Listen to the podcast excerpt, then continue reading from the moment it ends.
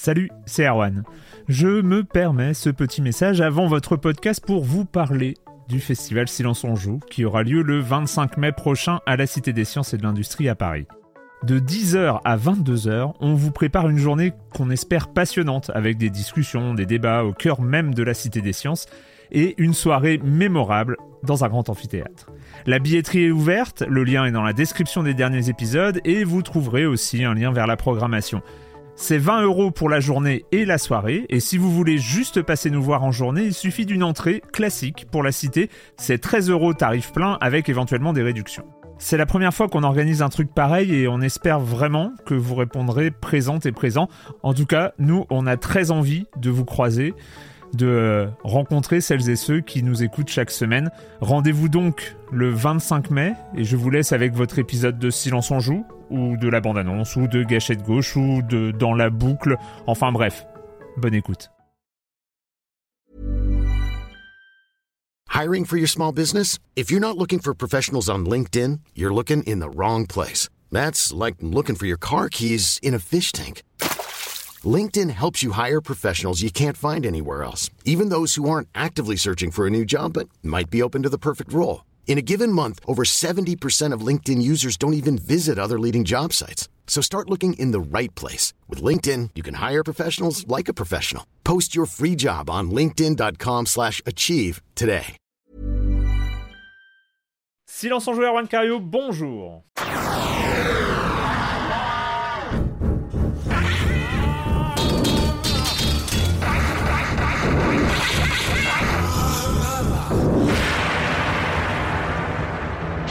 Au programme de cette semaine, après une courte semaine de pause, nous sommes de retour, donc avec Gnosia, avec Loop Hero, Persona 5 Strikers, et on finira par une petite console rétro à cartouche.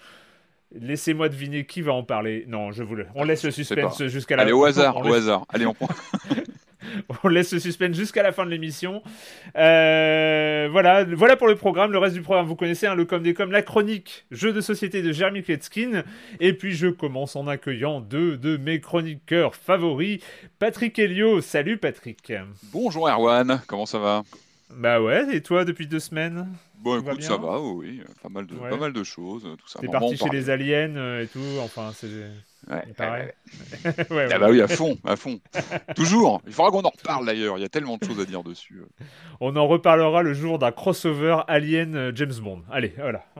Mais quelle idée Mais quelle idée Il n'y a pas eu un comics là-dessus Mais, mais...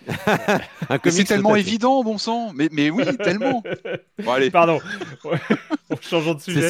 C'est trop bon, quoi. non, parce qu'il y a eu des crossovers Alien Batman, Alien euh, Green Lantern, tout ça, mais, mais ouais, Bond, il y a un potentiel. Écoute, on en reparlera. Euh, et Corentin Benoît Gonin. Salut Corentin. Salut euh, Erwan ça fait un bail avec, euh, avec toutes ces pauses, ces vacances. Ah bah oui, oui. Bah, je vois que le podcast a été mis en quarantaine. Euh, voilà, la crise, quoi. C'est terrible.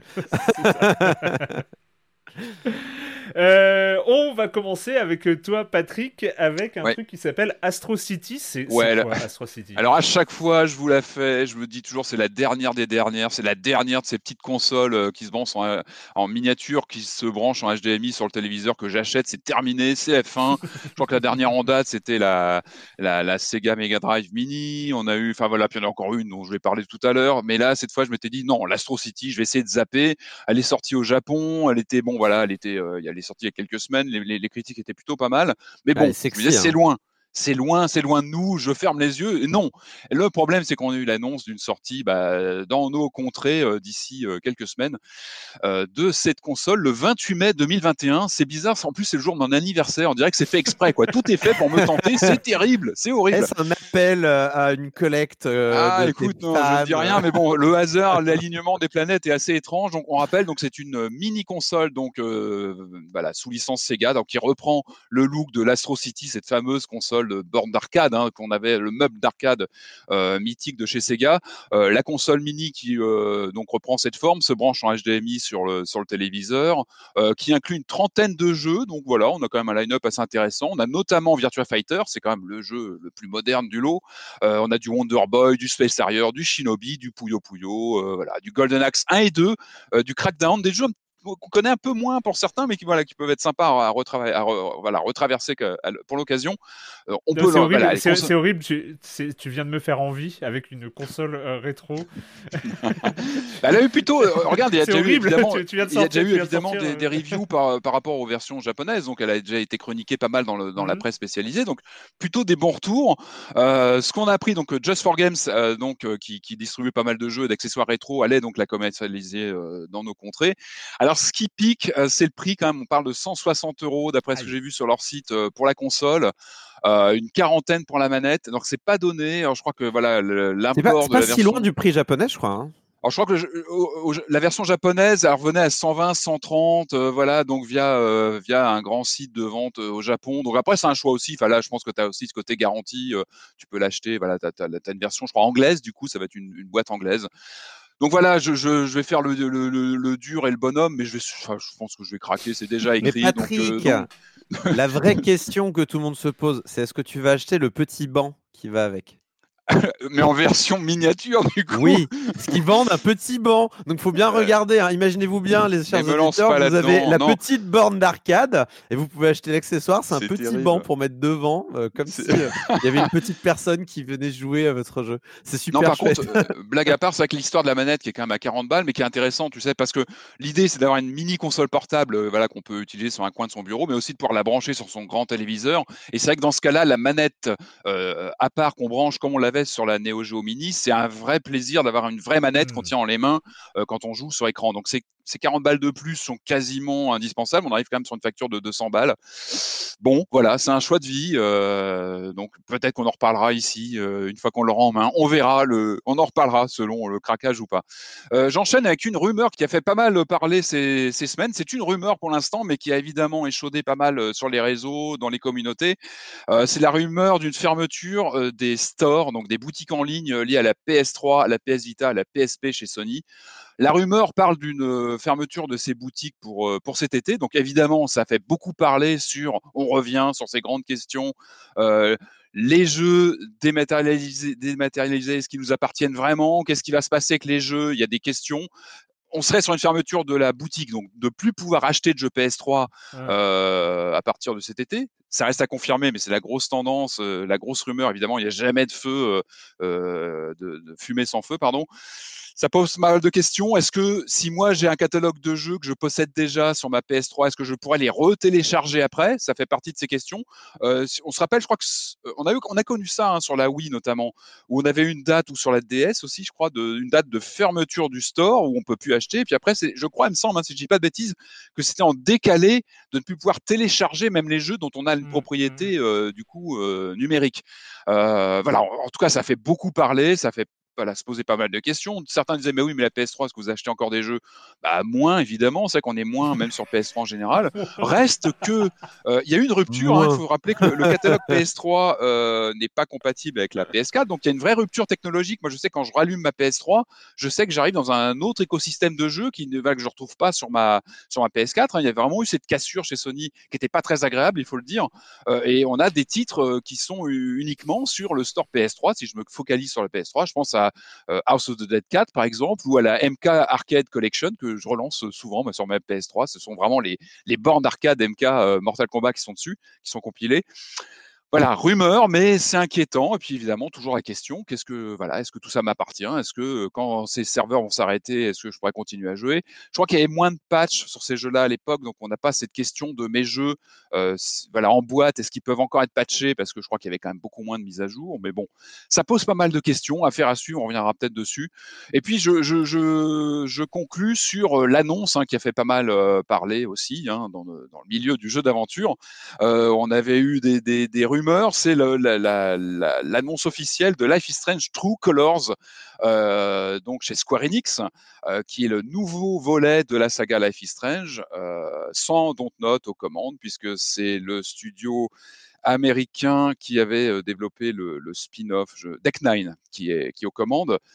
Mmh. donc on a une sortie pour la rentrée prochaine en un, en un coup, c'est-à-dire plusieurs épisodes, mais qui vont être en une sortie avec une VF annoncée. on va retrouver, comme on peut le voir dans le dans la bande annonce une, une, jeune fille, Alex Chen, qui a des pouvoirs. Donc je ne sais pas si vous avez vu ce, ce, trailer. Moi, je suis assez, je suis partagé et assez inquiet. est-ce que vous l'avez vu? Vous l'avez regardé aussi? Alors, allez voir le, la bande annonce. Hein. si vous ne l'avez pas encore vue, allez, bah, allez, allez, sur YouTube, vous pouvez la, la trouver facilement. Alors moi, je suis inquiet je suis inquiet parce que évidemment il y a, on sait. Alors moi j'ai aussi ce regard de, bah, parce que parce que Dontnod, parce qu'on les suit depuis longtemps. Euh, j'ai tendance à avoir confiance en leur choix ou en tout cas avoir cette.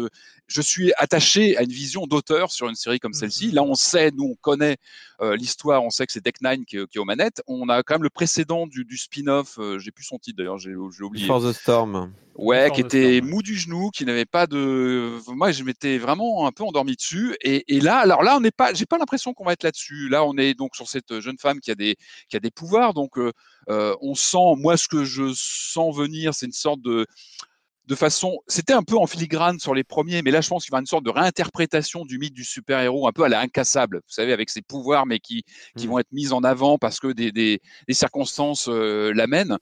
Euh, alors moi, ce qui m'a vraiment effrayé, c'est que j'ai l'impression qu'on avait une sorte de liste de tout ce qui, ce qui faisait un peu le, vous savez, les, les, les, les, les référents, pour ne pas dire les clichés de la saga, euh, et tout a été coché. Euh, moi, en regardant le, la séquence, je me suis dit, il coche tout. On a la petite ville rurale en Amérique du Nord, on a la musique folk, on a les persos cool en mode hipster qui mangent bio, on a euh, du vinyle en gros plan, on a une affaire policière avec euh, un meurtre euh, qui fait qu'on va, on va avoir une enquête, on a une petite pincée de surnaturel et j'ai vraiment peur. Moi, je, sens qu'on arrive sur une sorte d'auto-paradis. J'ai très peur. Alors, j'espère être surpris dans le bon sens en, m'y mettant. Mais je suis inquiet. Je ne sais pas si vous avez le même sentiment que moi, mais je attention, attention, attention. On sent une. Je suis jamais hypé par un Life is Strange avant d'y jouer, donc voilà. This one's for you, Gabe. Hearing everyone talk about my brother, about the life he had here with all of you, I lost the chance to have that. What happened to Gabe? Was a senseless, tragic accident. It wasn't an accident. Son, now is not the time. Alors pour le pour le coup, c'est pas que je suis inquiet, c'est que je c'est une catastrophe. Hein. C'est pas. Euh... Ah mais j'ai une porte ouverte. J'essaie de laisser une porte ouverte. Non non mais, mais... La, la, ce qui, est, intéressant, ce que tu dis, Patrick, c'est euh, qu'effectivement, il y a un côté liste avec les éléments cochés.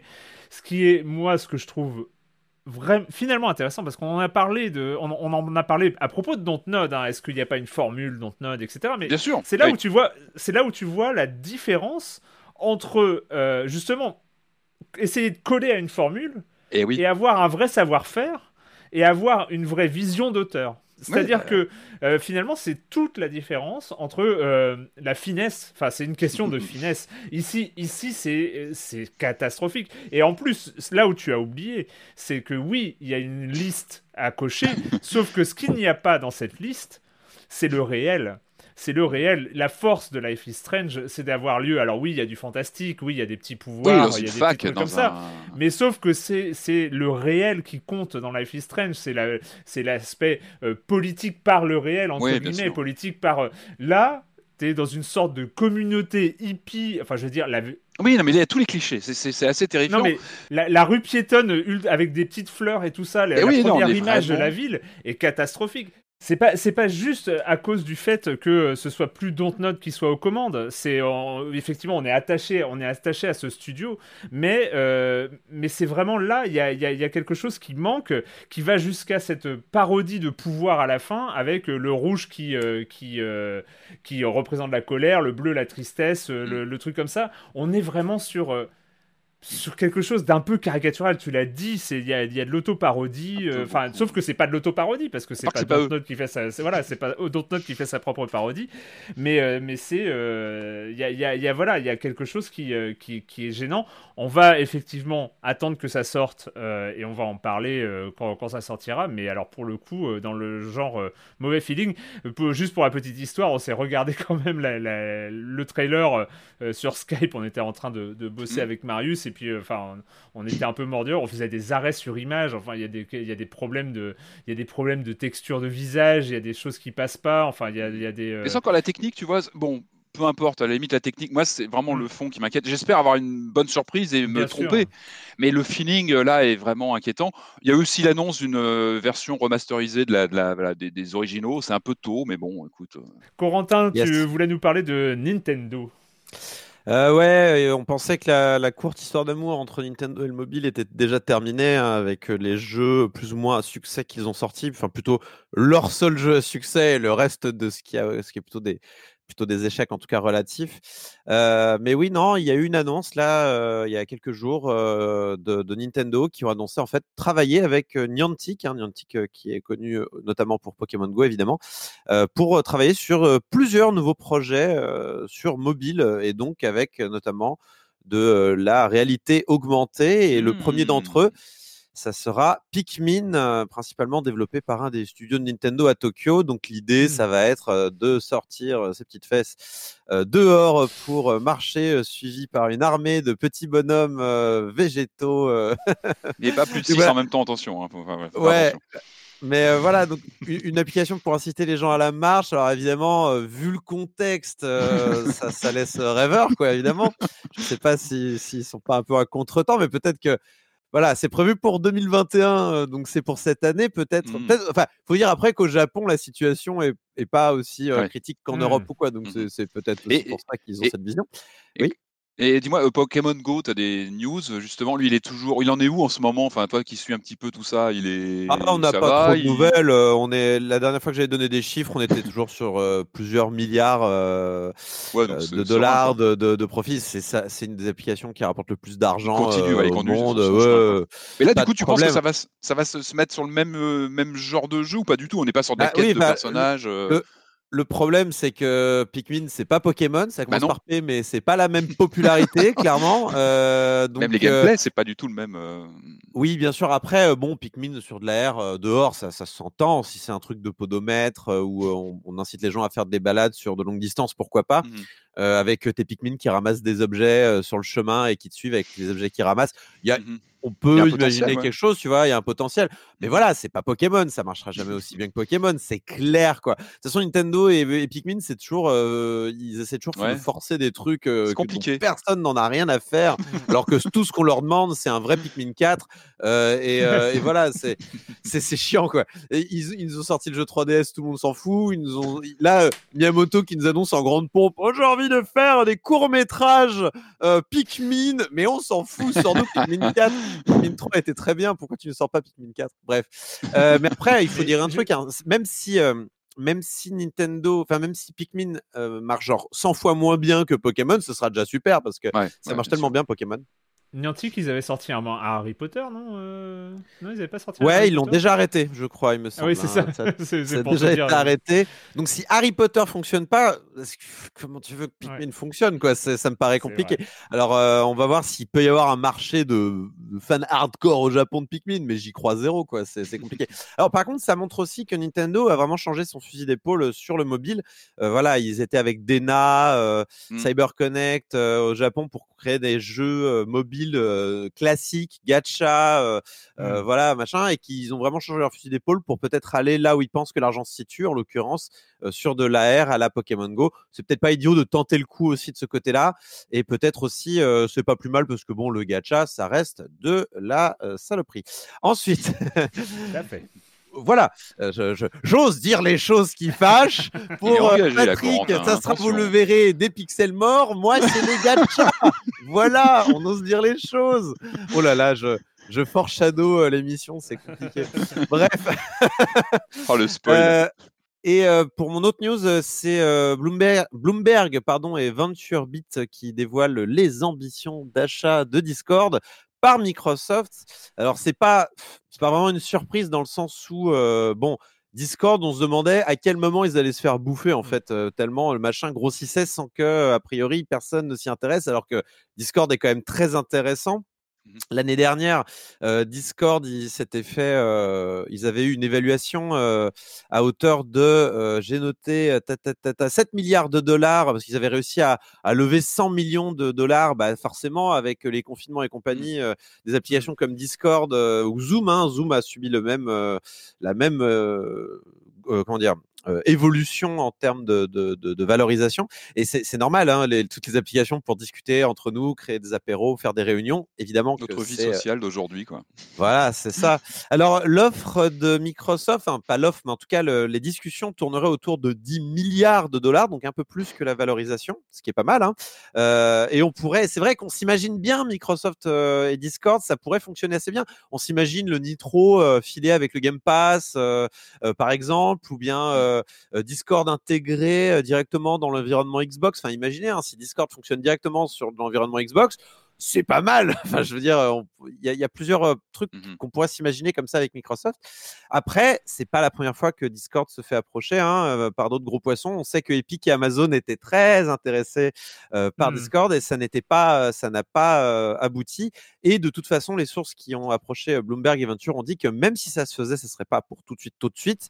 et, et on verra. Ce qui est dingue, c'est que Microsoft, ils ont aussi sorti le carnet de chèques il y a quelques années pour un certain Skype. Hein, donc, ah oui, Skype euh, qu'ils ont fusionné avec MSN. Et d'ailleurs, c'est pour ça que toute la euh, communauté Discord voit ça d'un œil. Je ah te raconte pas mauvais. oui, alors si vous traitez Discord de la même manière que vous avez géré Skype, euh, merci, mais non merci. quoi. Et c'est vrai que le, le, Skype, Skype, c'était, Skype, c'était 2011 et c'était 8,5 milliards de dollars. Ah, déjà, ouais, il y a 10 ans. Ah ouais. Après, euh, Discord, c'est vrai que c'est pas tout à fait le même projet. Alors évidemment, c'était un logiciel euh, où on a ses amis avec qui on peut discuter, mais euh, le, le, le, projet de Discord aujourd'hui, c'est aussi de créer une forme de à mi-chemin entre la plateforme de discussion audio et mmh. de réseau social avec plus un endroit où tu vas venir parler, discuter, mais sans forcément une notion de conversation téléphonique. Donc il y a, y, a, y a, un projet un peu hybride hein, dans Discord qui est mmh, intéressant. c'est pour ça que moi, personnellement, j'aime beaucoup Discord. C'est pour cet aspect un peu. Il y a des serveurs sur lesquels tu viens parler, tu peux mmh. t'intégrer, tu peux discuter par texte et aussi par audio. Il y a des salons. donc c'est, moi, j'aime bien le projet Discord. Donc c'est, c'est vrai que si Microsoft pouvait éviter de tout faire planter, ça m'arrangerait. mais après, je pense que le Microsoft de 2021 n'est pas forcément le même Microsoft de 2010. Donc, euh, bon, euh, je ne sais pas si la comparaison avec Skype est tout à fait euh, pertinente. mais évidemment, on se méfie. C'est normal, c'est toujours normal. Et de toute façon, cette, cet achat n'est pas fait. C'est juste que il y a des discussions et c'est sûr. Et si des gros poissons comme Microsoft s'y intéressent, c'est que ça va plus trop tarder, quoi. Mmh. Euh, mais et ça, c'est mon avis personnel. Je préfère encore que ce soit Microsoft que Facebook. Ça, c'est dit. Euh, deuxième hot take. Oh là là, on les collectionne. Ouais, mais tu l'aurais. Du coup, tu l'aurais en vert. on bouge les euh, lignes, incroyable. Tu aurais, un Discord vert, ce serait intéressant avec l'Oculus et tout ça. oui, non. Pourquoi, pourquoi ne bah pas faire ça? Ouais. No, please. Le com des com de la, de pas de la semaine dernière, d'il y a deux semaines, oui, voilà, on a fait. Vous Alors voilà, je, je m'excuse quand même, j'aurais bien voulu euh, être plus euh, catégorique euh, la fois d'avant, hein, mais euh, il y avait un doute, donc j'espérais longtemps pouvoir enregistrer la semaine dernière. Finalement, c'était pas possible. Donc voilà, donc c'était il y a deux semaines. On va commencer avec Red qui nous parle tout petit bémol au sujet d'Annapurna. Maquette n'est pas la première déception de l'éditeur. C'est évidemment subjectif, mais Donut Conti, HN ou Watam étaient aussi décevants. Après, ça peut paraître étrange, mais je les remercie quand même d'éditer ce genre de jeu et de supporter ces développements de soutenir, je crois, parce que support, c'est. Ouais, bref. Euh, ce n'est jamais garanti d'aboutir au meilleur, mais c'est cohérent avec l'idée qui se font du jeu vidéo, à laquelle j'adhère à 100%, malgré mes déceptions. Et puis, soyons clairs, j'attendais ma quête depuis quelques mois, et quand j'ai appris qu'il faisait partie des jeux du PlayStation Plus, je me suis dit, hmm, mince, danger. Euh, vu que j'ai pas du tout aimé Virginia, j'ai une petite appréhension aussi pour le futur Last Sop. Soap. Mais, euh, mais bon, j'arrête, euh, on arrête de déconner, s'il vous plaît, et on fignole 12 minutes. The Artful, Escape et Stray Love. Et Stray, pardon, euh, Love Annapurna. Donc, ouais, c'est, on avait un peu critiqué ce, ce, côté un peu caricature de jeu Annapurna la semaine, il y a deux semaines pour Maquette. Or Crown qui nous dit avec la recommandation du podcast, j'ai craqué sur Rhythm Doctor et j'avais oublié que les jeux indépendants pouvaient me faire ressentir ça. C'est bête, mais avec un bouton, j'ai ressenti plus d'émotions que dans la majorité des jeux à gros budget auxquels j'ai joué récemment. Est-ce que la musique, euh, est-ce que c'est la musique qui apporte quelque chose? Et je suis totalement d'accord avec le côté non punitif du titre, même si le premier F+ dans un train euh, m'a brisé le cœur. Loin de mon Digimax respect euh, qui, dès la barre de vie finie, me dégage sans la moindre forme de douceur. Merci pour la recommandation. Je suis devenu accro. Oh, j'ai toujours continué, hein, j'ai continué Rhythm Doctor. Hein, c'est c'est une sorte de ah ouais non mais c'est vraiment je refais des niveaux. alors moi mon truc, c'est que je n'ai, même sur le premier niveau, je n'arrive pas à avoir de S. C'est très très frustrant. Je, je, suis encore. Euh, la perfection est, encore est, encore pour moi inaccessible. T'as une courbe d'apprentissage. Ça euh, serait pas un problème de calibration de ton écran ou quelque chose comme ça? Non, non, non, non, c'est vraiment. Euh, en plus, je sais les erreurs que je fais. C'est à un moment, en plus, dans le premier niveau du samouraï, il y a une mesure où il y a un contre-rythme et que je connais en plus. Hein, et ben, je me fais avoir à chaque fois et ça m'enlève ah. le S. C'est un. mais... Est-ce que tu as, fait jouer tes enfants, euh, Erwan, avec? Parce que c'est le genre typique de jeu accessible, non Si je dis pas de bêtises, je l'ai pas essayé, mais. Euh, euh, Alors oui, j'ai essayé une fois, mais c'est un peu trop dur. Enfin, je sais pas. Il faudra que je, recommence. Il faudra que je recommence. non, mais quand je suis prêt là, Spelunky's Way of Life, peut-être que j'essaierai. Je, Doctor, il fait très envie en tout cas. Vous m'avez bien fait envie avec Julie. Euh, Oyoyo qui nous dit euh, sur Fight in Tight Spaces, euh, j'avais été accroché dès la première présentation qu'on avait faite Erwan. Le prologue avait été retiré puis remis un peu plus tard et j'ai racheté la bêta à sa sortie. Je me suis demandé si vous alliez citer Into the Breach. C'est effectivement la comparaison qui m'est aussi venue à l'esprit pour euh, compléter la plus évidente qui est Slay the Spire. J'en suis une vingtaine d'heures, j'ai pris beaucoup de plaisir, mais après avoir réussi à aller jusqu'au bout, je perçois comme Erwan la limite de la rejouabilité du truc. Les 4 decks de départ sont des sous-decks du même deck potentiel, là où Slay the Spire propose 4 persos avec des decks quasi disjoints et des variations de, mécaniques fortes. Les synergies entre cartes ne sont pas énormes et en même temps, on est surtout pris en, par l'urgence tactique de trouver le meilleur endroit où se placer pour ne pas prendre de dégâts, optimiser le friendly fire adverse et réussir une expulsion opportune ou atteindre l'objectif secondaire qui propose des, des, récompenses très importantes. A voir donc comment le jeu pourrait être enrichi pour passer du statut de belle réussite, ce qu'il est sans conteste, à celui de grand classique. Je termine avec un tweet que, enfin un tweet, pas du tout, euh, un post que j'ai trouvé assez intéressant de Tutti Tweety, toujours sur euh, Fight Tight Spaces. Pardon. Euh, je viens juste de commencer. Pour moi, ce n'est pas un rock deck building, c'est clairement un tactical. Alors voilà, on est sur de, on est sur de, mais c'est important. Habituellement et trop souvent, la partie customisation des tacticals est, via, est faite via une surcouche de gameplay RPG avec de l'expérience et du stuff. Et eh bien ici on a une surcouche deck building et ce n'est qu'une partie d'une gameplay de ce tactical. Ce qui est très original, je ne connais pas les Metal Gear Acid. Euh, mais euh, la mécanique d'utiliser des, actions ennemies contre eux, euh, comme dans Into the Breach que j'avais trouvé un peu répétitif, apporte clairement un intérêt supplémentaire au combat. Bref, j'avais bien aimé 16 the Spire et à chaque fois qu'Erwan en parlait, je retombais dedans, mais Fight in Tight Spaces me correspond plus pour l'instant. Il ne rentre pas dans les cases déjà faites par d'autres jeux, ni un deck builder fan service, ni un 100% rogue, ni un pur tactical. C'est clairement un hybride, mais peu importe, on verra la rejouabilité dans quelques dizaines d'heures. En tout cas, il me fait passer des super moment. Moi, j'ai trouvé ça intéressant, la, remarque de, de Tutti Tweety. Euh, c'est le côté, c'est un tactical. Et en fait, les tacticals, c'est vrai qu'on a l'habitude de mettre une bonne surcouche de XP, de RPG euh, classique euh, là-dessus. Là, on met juste un deck building au-dessus, en fait. Et mhm. pour le coup, j'avais trouvé la remarque assez, assez pertinente. Voilà.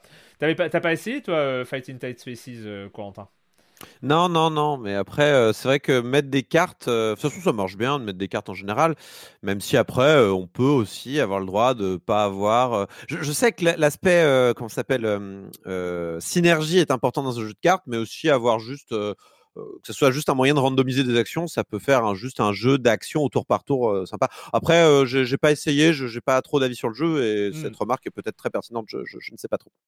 Oui, oui, non, non, mais c'est. Voilà. Moi, j'ai trouvé euh, très pertinente et c'est vrai que du coup, ça m'a fait aussi revoir. C'est vrai que j'ai eu tendance, même si j'ai fait la comparaison avec euh, Into the Breach, mais j'ai eu tendance à, prendre le prisme du deck builder euh, pour, pour juger de Fight into, Tight Spaces, alors que peut-être c'était peut-être une sorte d'erreur de, d'angle de, vue qui aurait été différente. Bref. On parlait de mécanique du jeu d'échecs, hein, et qui est importante aussi, mm. cette composante avec des pièces sur un, tu vois, sur un, sur un pavé comme ça, sur un, sur un plateau, où tu dois bien gérer tes déplacements, comment tu te mm. places, euh, les esquives. Enfin, il y a un côté de Jason Statham dans tout ça, en plus, au niveau euh, ambiance, look, qui, qui, est, qui, est, vraiment unique. Enfin, de toute façon, en termes de deck building, il y a un autre jeu qui va arriver plus tard dans l'émission dont on va parler.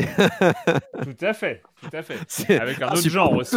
Ah, c'est une autre ambiance hein, au niveau euh, image. Hein, c'est autre chose. Autre ambiance. Bah écoutez, c'est l'heure de commencer avec, avec les jeux eux-mêmes. On va partir dans l'espace si j'ai bien compris. On va partir euh, dans l'espace, on va partir chez les loups-garous. Non, pas tout à fait les loups-garous, mais en tout cas, euh, ceux qui connaissent le principe euh, s'y retrouveront. Il y a Among Us aussi plus récemment, mais je trouve qu'il y a plus loups-garous que Among Us finalement. en tout cas, c'est aussi un visual novel, c'est aussi un jeu hybride, hein, comme on dit. ça s'appelle Gnosia.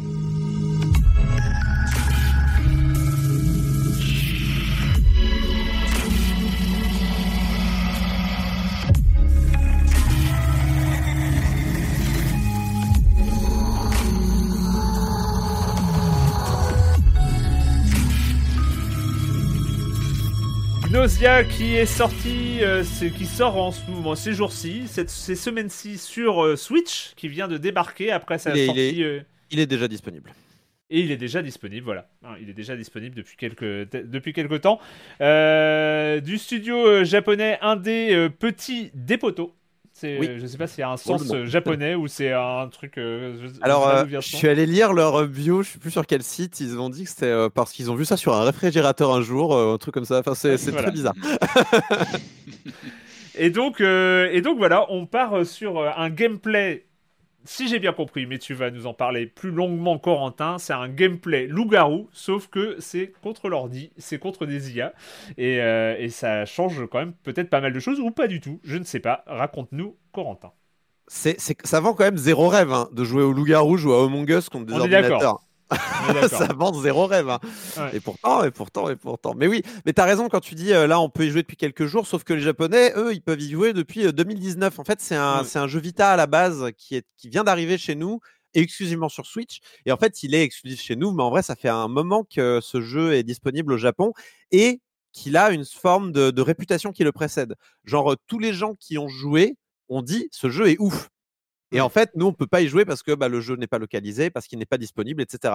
Donc, il y avait une forme d'attente de ce jeu-là depuis qu'il a été annoncé lors du un Nintendo Direct 1D, je sais plus trop quand, il y a, quelques mois, euh, où euh, voilà, euh, toute la presse japono-anglophone nous prévenait c'est un jeu particulier, mais c'est un jeu qui vaut vraiment le coup, surtout si vous êtes fan des Zero Escape et autres euh, Danganronpa, euh, ce genre de jeu euh, VN avec des high concepts mmh. qui, qui, vont vous marquer avec des histoires fortes et un peu méta et ce genre de choses. Allez-y. Donc évidemment que je me sentais concerné par ce jeu-là, puisque c'est typiquement le genre de jeu qui, qui, me botte. Parmi mes jeux préférés, il y a clairement Virtuous Last Reward, qui peut aussi sembler avoir ce genre de concept similaire, ce genre de, de, murder game, euh, mais euh, dans l'espace ou dans le futur, on ne sait pas trop ce qui se passe, ou on sait bien qu'il y a quelque chose de sous-jacent qui se passe. Euh. Et là, donc, Nausea, donc, en gros, on se réveille dans un vaisseau spatial, on nous réveille de, de cryogénie, on nous dit il y a un problème, le vaisseau est envahi par les Gnosia. Alors, qu'est-ce qu'un Gnosia?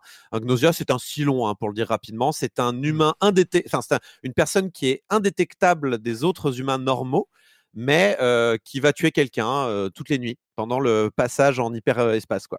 Donc, c'est littéralement le loup-garou, hein, et il va mmh. falloir voter via des discussions pendant la journée pour mettre quelqu'un en cryogénisation jusqu'à la fin du voyage pour éviter les problèmes pour éviter en fait que tout le monde ne meure dans le vaisseau. Donc voilà pour l'histoire entre guillemets. et vous vous dites, Ok, c'est le garou, mais on fait quoi? On joue en ligne? Non, non, on joue contre l'ordinateur dans des débats incroyables. Et comme c'est un visual novel et qu'il n'y a pas vraiment de déplacement, on n'est pas libre de ses mouvements, il n'y a pas de notion comme dans euh, Mon Gus. Ah, bah j'ai vu Michel dans la salle des réacteurs, euh, le cadavre a été trouvé à l'autre bout du vaisseau, ce n'est pas possible. Il n'y a pas ce genre de discussion là. Ce n'est c'est pas quelque chose. Ou alors, oh, je trouve, il parle. Enfin, je trouve, je trouve qu'il il a dit des trucs incohérents. Ce n'est pas possible. Il n'y a pas ce genre de choses. Donc, on est là donc dans un jeu visual, visual novel, donc avec des textes et des illustrations pour montrer qui parle avec des discussions un petit peu lunaires du style «Hum, Je n'ai pas confiance en machin. Hum, je pense que Bidule a raison. Il ne faut pas faire confiance à machin. Machin qui va rétorquer Oh, je suis un peu triste que vous ne fassiez pas confiance. Et Bidule fait Pourquoi vous faites pas confiance à machin? Moi, je lui fais confiance. C'est ça, c'est un tour de jeu. On passe à un deuxième tour. Il y a cinq tours dans une discussion. Hein. C'est des discussions très creuses sur uniquement de l'alliance. C'est du Colanta, quoi. Il n'y a pas de. C'est. Euh, je pense que machin euh, est un méchant et moi je pense que machin est un gentil, quoi. Et en fait, les seules déductions que vous pouvez faire, c'est uniquement sur la base de, euh, de qui a voté quoi, qui, enfin voilà, c'est uniquement sur du jeu d'alliance, quoi. C'est pas possible autrement. Et aussi évidemment sur les rôles spéciaux. Et il y en a. quiconque a joué au loup-garou connaît les rôles spéciaux. Vous avez donc en commun, je sais pas, l'ingénieur. Donc l'ingénieur, c'est l'équivalent de la voyante dans les mmh. loups-garous. Donc la voyante qui chaque nuit peut retourner une carte pour voir le rôle de quelqu'un. Donc là, l'ingénieur, c'est pareil. Il peut chaque nuit regarder le rôle euh, plutôt le, la nature d'une personne. Il peut pas voir le rôle, euh, genre est-ce que c'est le, est-ce que c'est un ingénieur ou est-ce que c'est le mmh. médecin ou est-ce que c'est euh, autre chose, mais il peut voir si c'est un humain ou un gnosia, quoi, en gros. donc ça, c'est, c'est, un rôle qui existe et donc il va faire son rapport. Donc ingénieur, dites, ingénieur, faites un pas en avant et dites, dites-nous votre rapport de, de cette nuit. Et euh, évidemment, il y a trois ingénieurs qui vont sortir, alors qu'il ne peut y en avoir qu'un seul, évidemment. Donc euh, après, c'est en fonction des rapports des uns et des autres. Est-ce qu'il y en a qui se contredisent? Est-ce que euh, voilà, c'est comme ça qu'on va déterminer qui dit la vérité ou non. Il y a le docteur aussi. Le docteur, lui, il peut regarder qui a été mis en cryogénisation et il peut nous dire si la personne était humaine ou gnosia. Donc quand les docteurs et les ingénieurs commencent à se contredire, c'est là où on peut commencer à dessiner des euh, tiens, c'est marrant là les trois ils sont ils sont souvent d'accord pour dire des conneries alors que les ingénieurs et docteurs euh, enfin voilà, c'est comme ça qu'on essaie de, de, de déterminer euh, qui dit la vérité ou pas. Il y a aussi d'autres rôles et je vais m'arriter là pour les rôles parce que je vais essayer de laisser mmh. un petit peu de suspense pour d'autres rôles plus intéressants mais que je peux pas décrire parce qu'ils sont intimement liés à l'histoire du jeu. mais il y a aussi le rôle de alors je sais pas trop comment le traduire, mais guard d'outils, donc euh, euh, personnes de garde, euh, d'astreinte, je sais pas comment on pourrait dire ça, mais qui sont garantis 100% humains estampillés label rouge. Quoi. Ils peuvent pas ne pas être humains. Et les, les Gnosiens ne peuvent pas prétendre à ce rôle-là, alors que pour le docteur ou l'ingénieur, ils peuvent prétendre ce rôle-là. Hmm. Donc là, vous êtes très content, je vous explique le jeu, mais tu vas me dire, Erwan, mais dis donc, Corentin, ta partie de loup-garou, elle dure combien d'heures? Parce que là, ça me paraît un peu limité comme, comme histoire. Et eh ben en fait, on va enchaîner. tu, tu, viens de me prendre la question. J'allais te demander, mais, mais, Corentin, mais Corentin, enfin, euh, c'est une partie de loup-garou, on a fini au bout d'un quart d'heure, et après on fait ah quoi? oui. Puis un quart d'heure, t'étais gentil, hein, parce qu'au bout d'un quand tu connais les textes par cœur, je peux te dire que tu les passes les textes. Hein. Euh, eh bien, en fait, euh, il n'y a pas, évidemment, il n'y a pas qu'une partie de loup-garou. On enchaîne les parties. Euh, en fait, assez rapidement dans le jeu, on va vous donner euh, la possibilité euh, de même configurer entièrement vos parties de loup-garou en déterminant votre propre rôle, en déterminant le nombre de personnes qu'il y a, le nombre de gnosia qu'il va y avoir, quel rôle il va y avoir de, de, disponible dans le jeu, sachant que toutes ces informations sont évidemment disponibles et, et, inclus dans, et incluses dans la logique du jeu. Donc, euh, il, va être possible de faire des déductions euh, euh, complètes. par exemple, si un ingénieur ment, a menti de manière véritable et, claire et qu'il n'y a pas d'autres rôles qui peuvent mentir, on va forcément déduire que la personne en face est un gnosia, c'est possible. Donc on va pouvoir comme ça déterminer la configuration des parties. Oui. Est-ce qu'on peut jouer le rôle de gnosia nous-mêmes? Absolument. On peut jouer le rôle de Gnosia. On peut jouer tous les rôles de toute façon. Il n'y a pas de problème. on peut jouer tous les rôles. et dans les débats, d'ailleurs, quand on est Gnosia, on va avoir d'autres options de débat qui vont mmh. se déclencher du type mentir, par exemple. Donc, quand, un quand une personne va appeler les ingénieurs à se manifester, si vous êtes Gnosia, ça peut être intéressant de prendre ce rôle. Oui, oui, je suis l'ingénieur. Vous n'êtes pas du tout l'ingénieur. C'est tout à fait, euh, c'est tout à fait jouable. Euh, et, euh, et c'est même recommandé que au moins une personne de l'équipe d'Egnosia se, se, foute la merde entre guillemets en, en, se donnant un faux rôle. Donc c'est tout à fait possible. Il y a plein d'autres, il y a plein d'autres actions. Hein. Les actions de base, c'est dire je fais confiance à telle personne ou je pense que cette personne est suspicieuse. Mais ensuite, au fur et à mesure, on a tout un tout un système de statistiques qui vont augmenter et qui vont en fait avoir une influence sur les débats? Est-ce que vous allez être convaincant? Est-ce que vous allez être suspect? Est-ce que vous allez euh, euh, vous Est-ce que vous allez être visible pendant les débats? Est-ce qu'il peut être un problème? Parce que si vous êtes trop visible, vous risquez de vous faire boulotter pendant la nuit ou mmh. alors euh, de vous faire envoyer à la chambre froide. Et en fait, toutes ces statistiques-là aussi débloquent d'autres capacités, comme par exemple renvoyer l'attaque de quelqu'un sur quelqu'un d'autre, détecter les mensonges quand vous envoyez. voilà, il y, a plein de capacités qui s'ajoutent. et encore une fois, on reste sur la question de à quoi ça sert tout ce bordel? Est-ce qu'on est vraiment là pour faire une simulation de loup-garou? Évidemment que non, évidemment que non, Erwan. Évidemment qu'il y a bah une méta-histoire autour de tout ça. Est-ce qu'on hein? C'est vrai, il y a une histoire. Mais ah oui, il y, a une méta-histoire, mais c'est compliqué d'en parler parce que on va dire que ça fait, c'est comme dans, c'est exactement de la même manière que dans un, que dans les Zero Escape, c'est-à-dire que les, les boucles, les boucles en réalité sont à la fois un élément de gameplay et à la fois, donc les boucles, ce que j'appelle des boucles, c'est à la fin d'une partie quand les conditions de victoire sont réunies, le personnage se, est renvoyé au début de la situation et il y a de nouveau une infection de nausea. juste les personnes, les rôles ont changé, les personnages n'ont plus la même nature et on recommence avec un nouvel équipage en fait. Et en fait, cette boucle là est à la fois une, une notion de gameplay, enfin c'est un élément de gameplay, mais aussi un élément d'histoire. Votre personnage est conscient qu'il boucle, ça lui casse un peu les pieds. et, et, on va rencontrer d'autres personnages euh, qui ont conscience qu'ils bouclent aussi, ou alors qui ont conscience qu'une boucle peut exister, même s'ils n'ont pas conscience eux-mêmes. Et évidemment, le but à la fin, ça va peut-être être de mettre un terme à cette boucle et comment sortir de cette boucle temporelle. Et du coup, il y a des éléments de scénario qui vont venir s'insérer petit à petit, en fait, au fur et à mesure des, boucles, sachant qu'on vous indique à quelle boucle vous en êtes. Hein, donc, boucle 1, boucle 3, boucle 8, boucle 12, boucle 20. Et vous continuez à faire vos, vos débats creux, là, pour, pour déterminer qui est Gnosia. Mais le fait de gagner une partie n'est pas le but. Le but, en fait, c'est de faire progresser l'histoire. Donc, parfois, le jeu va vous demander de perdre exprès, mais avec des conditions très spécifiques pour faire progresser l'histoire. En protégeant, par exemple, un Gnosia ou euh, mmh. il y a certains rôles qui l'histoire va avancer seulement si tel personnage est vivant la nuit. Sachant qu'on peut aller parler aux personnages la nuit pour se rapprocher d'eux, pour se faire des alliés ou des trucs comme ça. Euh, parfois, il faut que tel personnage soit vivant avec vous pendant plusieurs tours pour qu'il vous fasse confiance et vous se mette à vous dire des trucs, des éléments qui vont euh, vous permettre de faire progresser l'histoire. Donc c'est c'est un jeu compliqué. c'est un jeu compliqué parce que on n'a pas tout à fait la, on n'a pas le, plein contrôle en fait euh, parce que vous ne vous ne vous ne vous pouvez pas gagner à 100% toutes les parties. Ce n'est pas possible, surtout au début quand vous n'avez pas des stats très hautes et que vous ne pouvez pas diriger trop les débats. Donc il y a des moments vous savez ce que vous devez faire, mais c'est dur de gagner une partie de loup-garou en, remplissant certains objectifs et tout ça. Et des objectifs qu'on va pas vous donner d'ailleurs euh, dans enfin tout, tout cuit quoi. Il y en a certains, il va falloir les deviner vous-même en fonction de l'histoire. Euh, quand un personnage va venir, va venir vous dire, ah, ah euh, euh, je peut-être que je sais quelque chose. Et toi t'es en mode oh là là, enfin que je le protège, c'est chiant, j'ai pas envie de le protéger, surtout qu'il veut, lui il va vouloir vous jeter sous le bus évidemment pendant la partie, donc c'est ennuyeux. désolé, tu voulais dire quelque chose, Erwan?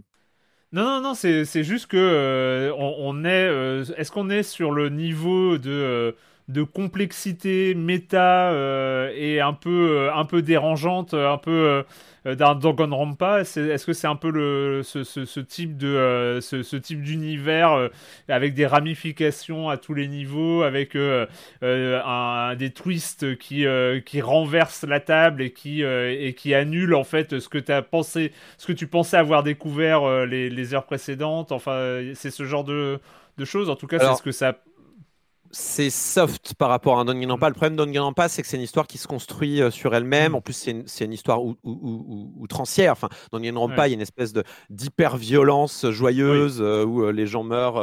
c'est bon, voilà. Les, scènes d'exécution dans Danganronpa sont incroyables, mais mm. on n'est pas, on n'est pas dans ce délire-là.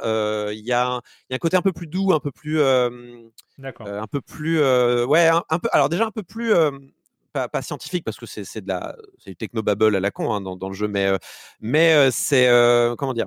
Il y a, y a, cette subtilité qu'on peut avoir dans les plus dans les Zero Escape justement, c'est-à-dire que on va venir on va venir doucement te, te, te, mettre dans le coin du cerveau des concepts qui vont des, des, fusils de Chekhov qui vont servir bien plus tard mmh. et qui en fait vont, vont, vont servir mais qui sont pas vraiment des plot twists parce que tu vois bien le fusil de Chekhov, tu le vois bien l'élément de, de, scénario qui va servir beaucoup plus tard. Tu, tu, le gardes dans un coin de ta mmh. tête. Et en fait, au moment où on te le, sort, tu es content qu'on te le ressort, euh, mais t'es pas t'es pas forcément surpris. Il y a, y a, rarement des grands, euh, des grands plot twists, mais plutôt plein d'éléments qui ensemble vont, vont, vont, vont, rendre un scénario qui est surprenant, mais pas plot twist mmh. hallucinant, mais qui vont tout rendre plausible. Alors que c'est, on te fait avaler des couleuvres hallucinantes dans le jeu, hein, mais mais tout est assez plausible parce que le jeu est capable de distiller des éléments comme ça, de, de scénarios un peu game changer, bah, comme les boucles. Je, peux difficilement donner des éléments parce que ça risque de, ça risque de révéler des choses. Mais voilà, c'est un jeu qui Ouais. Non, mais juste parce que c'est vrai qu'on a bien compris qu'il y avait la, la, la, la, limite du spoil, euh, qui, qui, est très compliqué d'une manière générale sur les visual novels et, et ce genre de choses. J'ai cru comprendre, si je ne me trompe pas, qu'il y a une fin de jeu qui t'a un peu, euh, un peu cassé les pieds. J'ai écrit ce texte euh, un petit peu euh, à, chaud, mais c'est vrai que j'étais énervé. Il y a un gros défaut à ce jeu-là. je pense que c'est vraiment, c'est un peu lié évidemment à son concept, mais c'est, à mon avis, c'est lié à, un problème de game design. C'est qu'à la fin, donc, pour, pour, finir le jeu, il y a des événements que vous devez débloquer. Et bon, je vais gros, vous devez voir une très très grande majorité des événements pour euh, finir mmh. le jeu. Certains événements ne se déclencheront que sur la base de la chance, euh, parfois. Et en fait, des conditions doivent être réunies mais parfois de la chance aussi intervient. Genre, mmh. euh, un personnage ne va déclencher son événement la nuit que s'il est vivant et que si les RNG sont, sont bonnes, quoi. Donc, euh, c'est un souci parce que euh, à la fin, moi, les conditions, je les avais, je les avais bien compris, mais la fin ne venait pas et j'en avais marre de faire des parties. J'étais surpuissant, je maîtrisais les débats, aucun problème parce que mes stats étaient immenses, donc tout le monde, je disais ouais, c'est machin. Et tout le monde me suivait euh, sur, le, sur Gnosia. Je maîtrisais les débats, je pouvais vraiment aller là où je veux, j'avais toutes les capacités. Mais les événements ne venaient pas, quoi. Donc j'ai dû finir sur, un, sur des solus euh, euh, avec Google Translate en, japonais parce que c'était compliqué et que, je, comprenais, j'avais peur de ne pas comprendre quelle, quelle, quelle, quelle, quelle, chose ne fonctionnait pas. Et même, et même quand je suivais une solution, ça ne passait pas et je ne comprenais pas pourquoi. Et c'était embêtant quand même. Bah ça m'énerve en fait. Ça m'énerve parce que le concept est super. Euh, juste en fait le jeu manque un peu sa fin euh, parce qu'en fait en fait il y a des problèmes de rythme il y a des moments en fait où vous dites je suis moi-même dans une boucle temporelle où je ne sais pas comment en sortir du coup c'est bien c'est raccord avec le jeu hein. mais du coup tu, es là et tu te dis ah je, ne sais pas ce qui se passe comment on sort de là? Euh, et, en fait, non, vous faites bien les choses, c'est juste que vous n'avez pas eu de chance, c'est que mmh. l'événement n'a pas eu lieu. Et c'est dommage que quelque part dans le code, ouais, il n'y ait, pas ait pas une valeur qui tende vers 1 au fur et à mesure que le nombre d'événements disponibles euh, atteint 0. Quoi. Et euh, c'est dommage. Et peut-être qu'il manque soit un système d'indices un peu mieux pensé. Alors après, c'est un, un, un, jeu à 4 personnes avec un concept complètement fou. Donc évidemment qu'il y a, y a des défauts. Mais c'est vrai que ça peut vraiment, vraiment, vraiment frustrer. Moi, j'étais frustré à la fin parce que je faisais tout bien et ça passait pas. Et je, je voulais en finir, je voulais passer sur Loupiro et euh, voilà, c'est compliqué. donc euh, voilà, si je devais euh, recommander ça, donc je recommande aux gens qui aiment ce genre de jeu. Donc, si vous aimez Danganronpa, les, les, les Zero Escape, franchement, allez-y, c'est votre cam. C'est votre cam, allez-y complètement. et d'ailleurs, aux autres, jouez à Zero Escape, j'en ai marre. C'est un excellent jeu. C'est insupportable. Oui, c'est un. Bref. Et surtout, surtout, surtout, aidez-vous d'une solution. allez sur les Reddit. Il y a des Reddit de gens qui sont aussi désespérés que moi, exactement sur le même événement en plus. Donc voilà. Élément, élément important, c'est un jeu qui est certes traduit, mais en anglais. Oui, c'est vrai, j'ai oublié de presser et on pourra en parler pour Persona 5 euh, Strikers tout à l'heure euh, qui est en français, mais oui, le jeu est en anglais. Euh, évidemment que la localisation coûte cher et pour les jeux minuscules comme ça, malheureusement, malheureusement. Les visual novel en plus. les visual novel qui est un genre de niche, c'est en anglais, donc je sais, c'est un problème. Après, moi je dis, ça vous fera bosser votre anglais, mais j'entends que j'entends que ça soit un problème. Désolé, désolé. Ça dépend du niveau. ça dépend du niveau d'anglais aussi. Tu vois, si c'est un si c'est un anglais accessible, euh, si c'est un niveau un peu pointu. Euh. Je pense que c'est pas un mauvais jeu pour attaquer l'anglais parce que comme euh, c'est pas par exemple un Phoenix Wright, dans toutes les écoles. il faut repérer les incohérences. Non mais faut faut pas faut pas faut pas repérer les incohérences dans un texte. Tu vois ce que je veux dire? Mhm. Là, c'est compliqué. Là, en fait, on va vous demander de faire des, enfin, de gérer des stats en fait euh, dans les débats. Mmh. Vu que les débats sont creux, qu'il n'y a pas d'argumentation, ça va vraiment être euh, défendre machin, euh, prendre parti pour un truc, se, cacher, faire du, faire du petit, faire des petites discussions pour, pour un peu se, glisser dans la masse. Donc, comme c'est gérer de la stat et de la, de, de, la discussion, il y a moins besoin de, maîtriser l'anglais à fond. Donc voilà, c'est là où je me dis peut-être c'est un jeu d'introduction à l'anglais. Mais bon, ça reste de l'anglais, ça reste beaucoup de texte. moi, j'étais bon en anglais pour ça, hein, sixième, hein, je me rappelle. Hein. pour mes jeux Amstrad, j'étais en anglais souvent et voilà, ça, ça, me, motivait à apprendre. Mais je recommande, c'est un jeu quand même sacrément original. Voilà. Ouais. Gnosia sur Switch, donc et uniquement sur Switch. Uniquement sur Switch. c'est le moment d'accueillir. oui, pardon. Pardon, ça coûte 25 euros, excuse-moi. Je n'ai pris, tu sais bien. Non, mais c'est important. non, mais c'est important. C'est déjà, c'est pas cher. C'est pas si cher. C'est pas si cher. Euh, c'est le moment d'accueillir Jérémy Kletskin et sa célèbre, sa indispensable chronique jeu de société Salut Jérémy. Salut Erwan, cette semaine l'Allemagne est à l'honneur. En effet, on va jouer un jeu à l'allemande sur une carte d'Allemagne.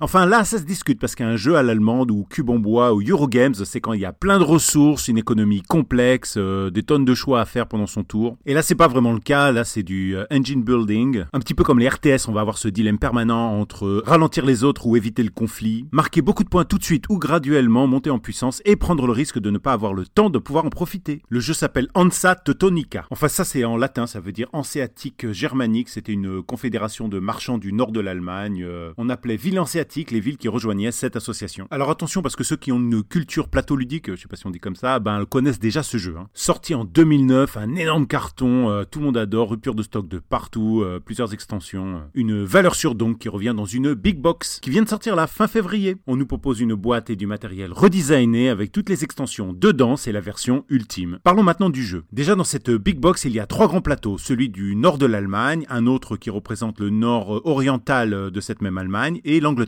Et comme ces cartes ont des caractéristiques très différentes, l'expérience sera renouvelée au fur et à mesure des parties. Chacun à leur tour, les joueurs vont réaliser des actions. Ils pourront recruter des commerçants, placer des commerçants, remplacer des commerçants adverses par l'un des leurs ou déplacer des commerçants sur le plateau. Sur la carte de base, celle du nord de l'Allemagne, il y a une dizaine de villes qui sont reliées par deux, trois ou quatre cases. Ce sont des routes commerciales, on pourra les compléter en y posant des commerçants de notre couleur tout au long de celle-ci. Évidemment, ça va générer des conflits. S'il y a des commerçants adverses sur notre chemin, on va devoir dépenser des pions supplémentaires pour les virer. Une fois une route complétée, on en retire tous ces commerçants et on ouvre un comptoir dans l'une des deux villes adjacentes. Certaines villes offrent une alternative, celle d'upgrader certaines capacités de notre guilde, et donc on pourra obtenir plus d'actions pendant son tour, euh, recruter plus, euh, déplacer plus, déverrouiller des places supplémentaires de comptoir dans les villes, etc. C'est à la fois tactique et stratégique, c'est un vrai bonheur. Ce que moi j'apprécie particulièrement, c'est que même si le jeu est assez lourd et long, les tours, eux, sont très rapides. La plupart des conséquences de nos actes se font sur le long terme et donc pendant notre tour, il n'y a pas d'analyse paralysante. Je rappelle le nom du jeu Ansa Teutonica Big Box, de 3 à 5 jours à partir de 12 ans pour des parties de 2 à 3 heures euh, sans compter la lecture des règles. L'auteur Andreas Steding, l'éditeur les Allemands de Pegasus, mais la version française est top, la traduction est parfaite. Et voilà, et avant de finir, je voudrais rappeler à tous les noobs que non, on peut pas apprendre les règles pendant qu'on joue les premiers tours, il faut nous écouter les expliquer jusqu'au bout. Si vous lâchez votre téléphone, vous verrez, ça passe tout seul. Bye bye on sent le vécu. et, un autre conseil aussi pour ceux qui achètent un jeu de société et qui ne préparent pas eux-mêmes et qui font pas leur euh, qui font pas leur devoir avant de présenter le jeu euh, et qui découvrent les règles en même temps que les autres, c'est pas bien Il faut, qu'il y ait quelqu'un qui connaisse les règles. Hein. Ouais, il faut potasser, c'est clair. Faut préméditer le truc. Et il faut écouter, donc, hein, suivez les recommandations de Jérémy. Ne regardez pas votre téléphone quand la personne explique les règles. C'est important. Moi, je dis les euh, stratégiques avant pour gagner. Attends, qu'est-ce que tu crois? Et, juste euh, aussi pour signaler, alors peut-être que Jérémy va me taper dessus en, disant ça, mais euh, aujourd'hui, quand on a un nouveau jeu de société, il y a des vidéos YouTube il y en a plein, hein. il y a plein de youtubeurs qui euh, font ça, euh, de euh, préparation et de premier, premier tour de jeu. Et en fait, c'est vachement intéressant, plutôt que d'avoir son livret de règles et d'essayer de comprendre, d'avoir quelqu'un qui t'explique. voilà, sur YouTube, il y a plein de ressources sur à peu près tous les jeux de société qui sortent. Et moi, je sais aussi, que. Des fois, hein. ça peut servir aussi sur certains jeux vidéo. On va en parler après. Mais... D'ailleurs, prise en charge déjà. Euh, eh bien, on va faire. Est-ce que, est-ce que la boucle n'était, n'est-elle pas le un des, un des fils rouges? Est-ce que les studios de 4 personnes n'est pas le fil rouge? Que Petit des poteaux, c'est aussi 4 personnes. Au Japon, là, c'est 4 euh, personnes, mais en Russie. Ah, c'est ça, préparer chaque émission pendant un mois en amont à tout caler. Euh, voilà, il y a le fruit aussi à l'antenne qui, qui ressort. C'est évident. Il y a une évidence. le fruit, le fruit d'une ligne éditoriale, hein, c'est exactement. et cette fois-ci, donc le studio c'est Four Quarters et ça s'appelle Loop. Hero,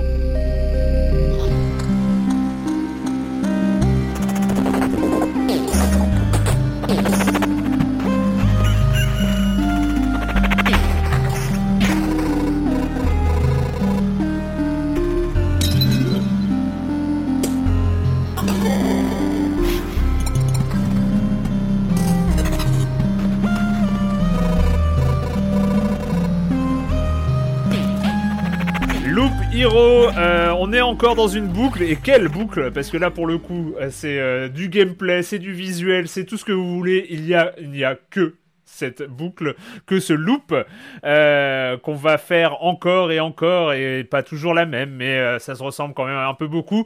Euh, loop Hero, c'est quoi le concept, Patrick? Oh la patate chaude, c'est bien ça. Allez, allez, allez. Résumé Loop Hero. Alors très franchement, on est un peu largué hein, quand on déboule sur Loop Hero. Les, les, premières minutes sont très déstabilisantes. Moi, je vous cache pas, quand je l'ai lancé, j'étais complètement paumé. Je trouve qu'on n'est pas très bien accompagné.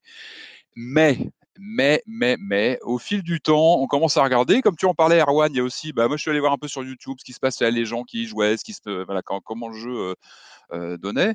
Euh, alors, pour faire simple, le cœur du jeu, c'est un personnage qui avance tout seul sur un, bah, en fait, du coup, sur un donjon qui est, qui, est, représenté à l'écran, qui est fait de façon au hasard, en fait, qui est généré aléatoirement. Il avance et nous, on va, on va aider ce bonhomme en fait. Hein. On va, on va l'aider en gérant en fait via des systèmes de cartes euh, ses équipements qui viennent et qui arrivent, euh, voilà, selon ce qu'il récupère pendant les combats.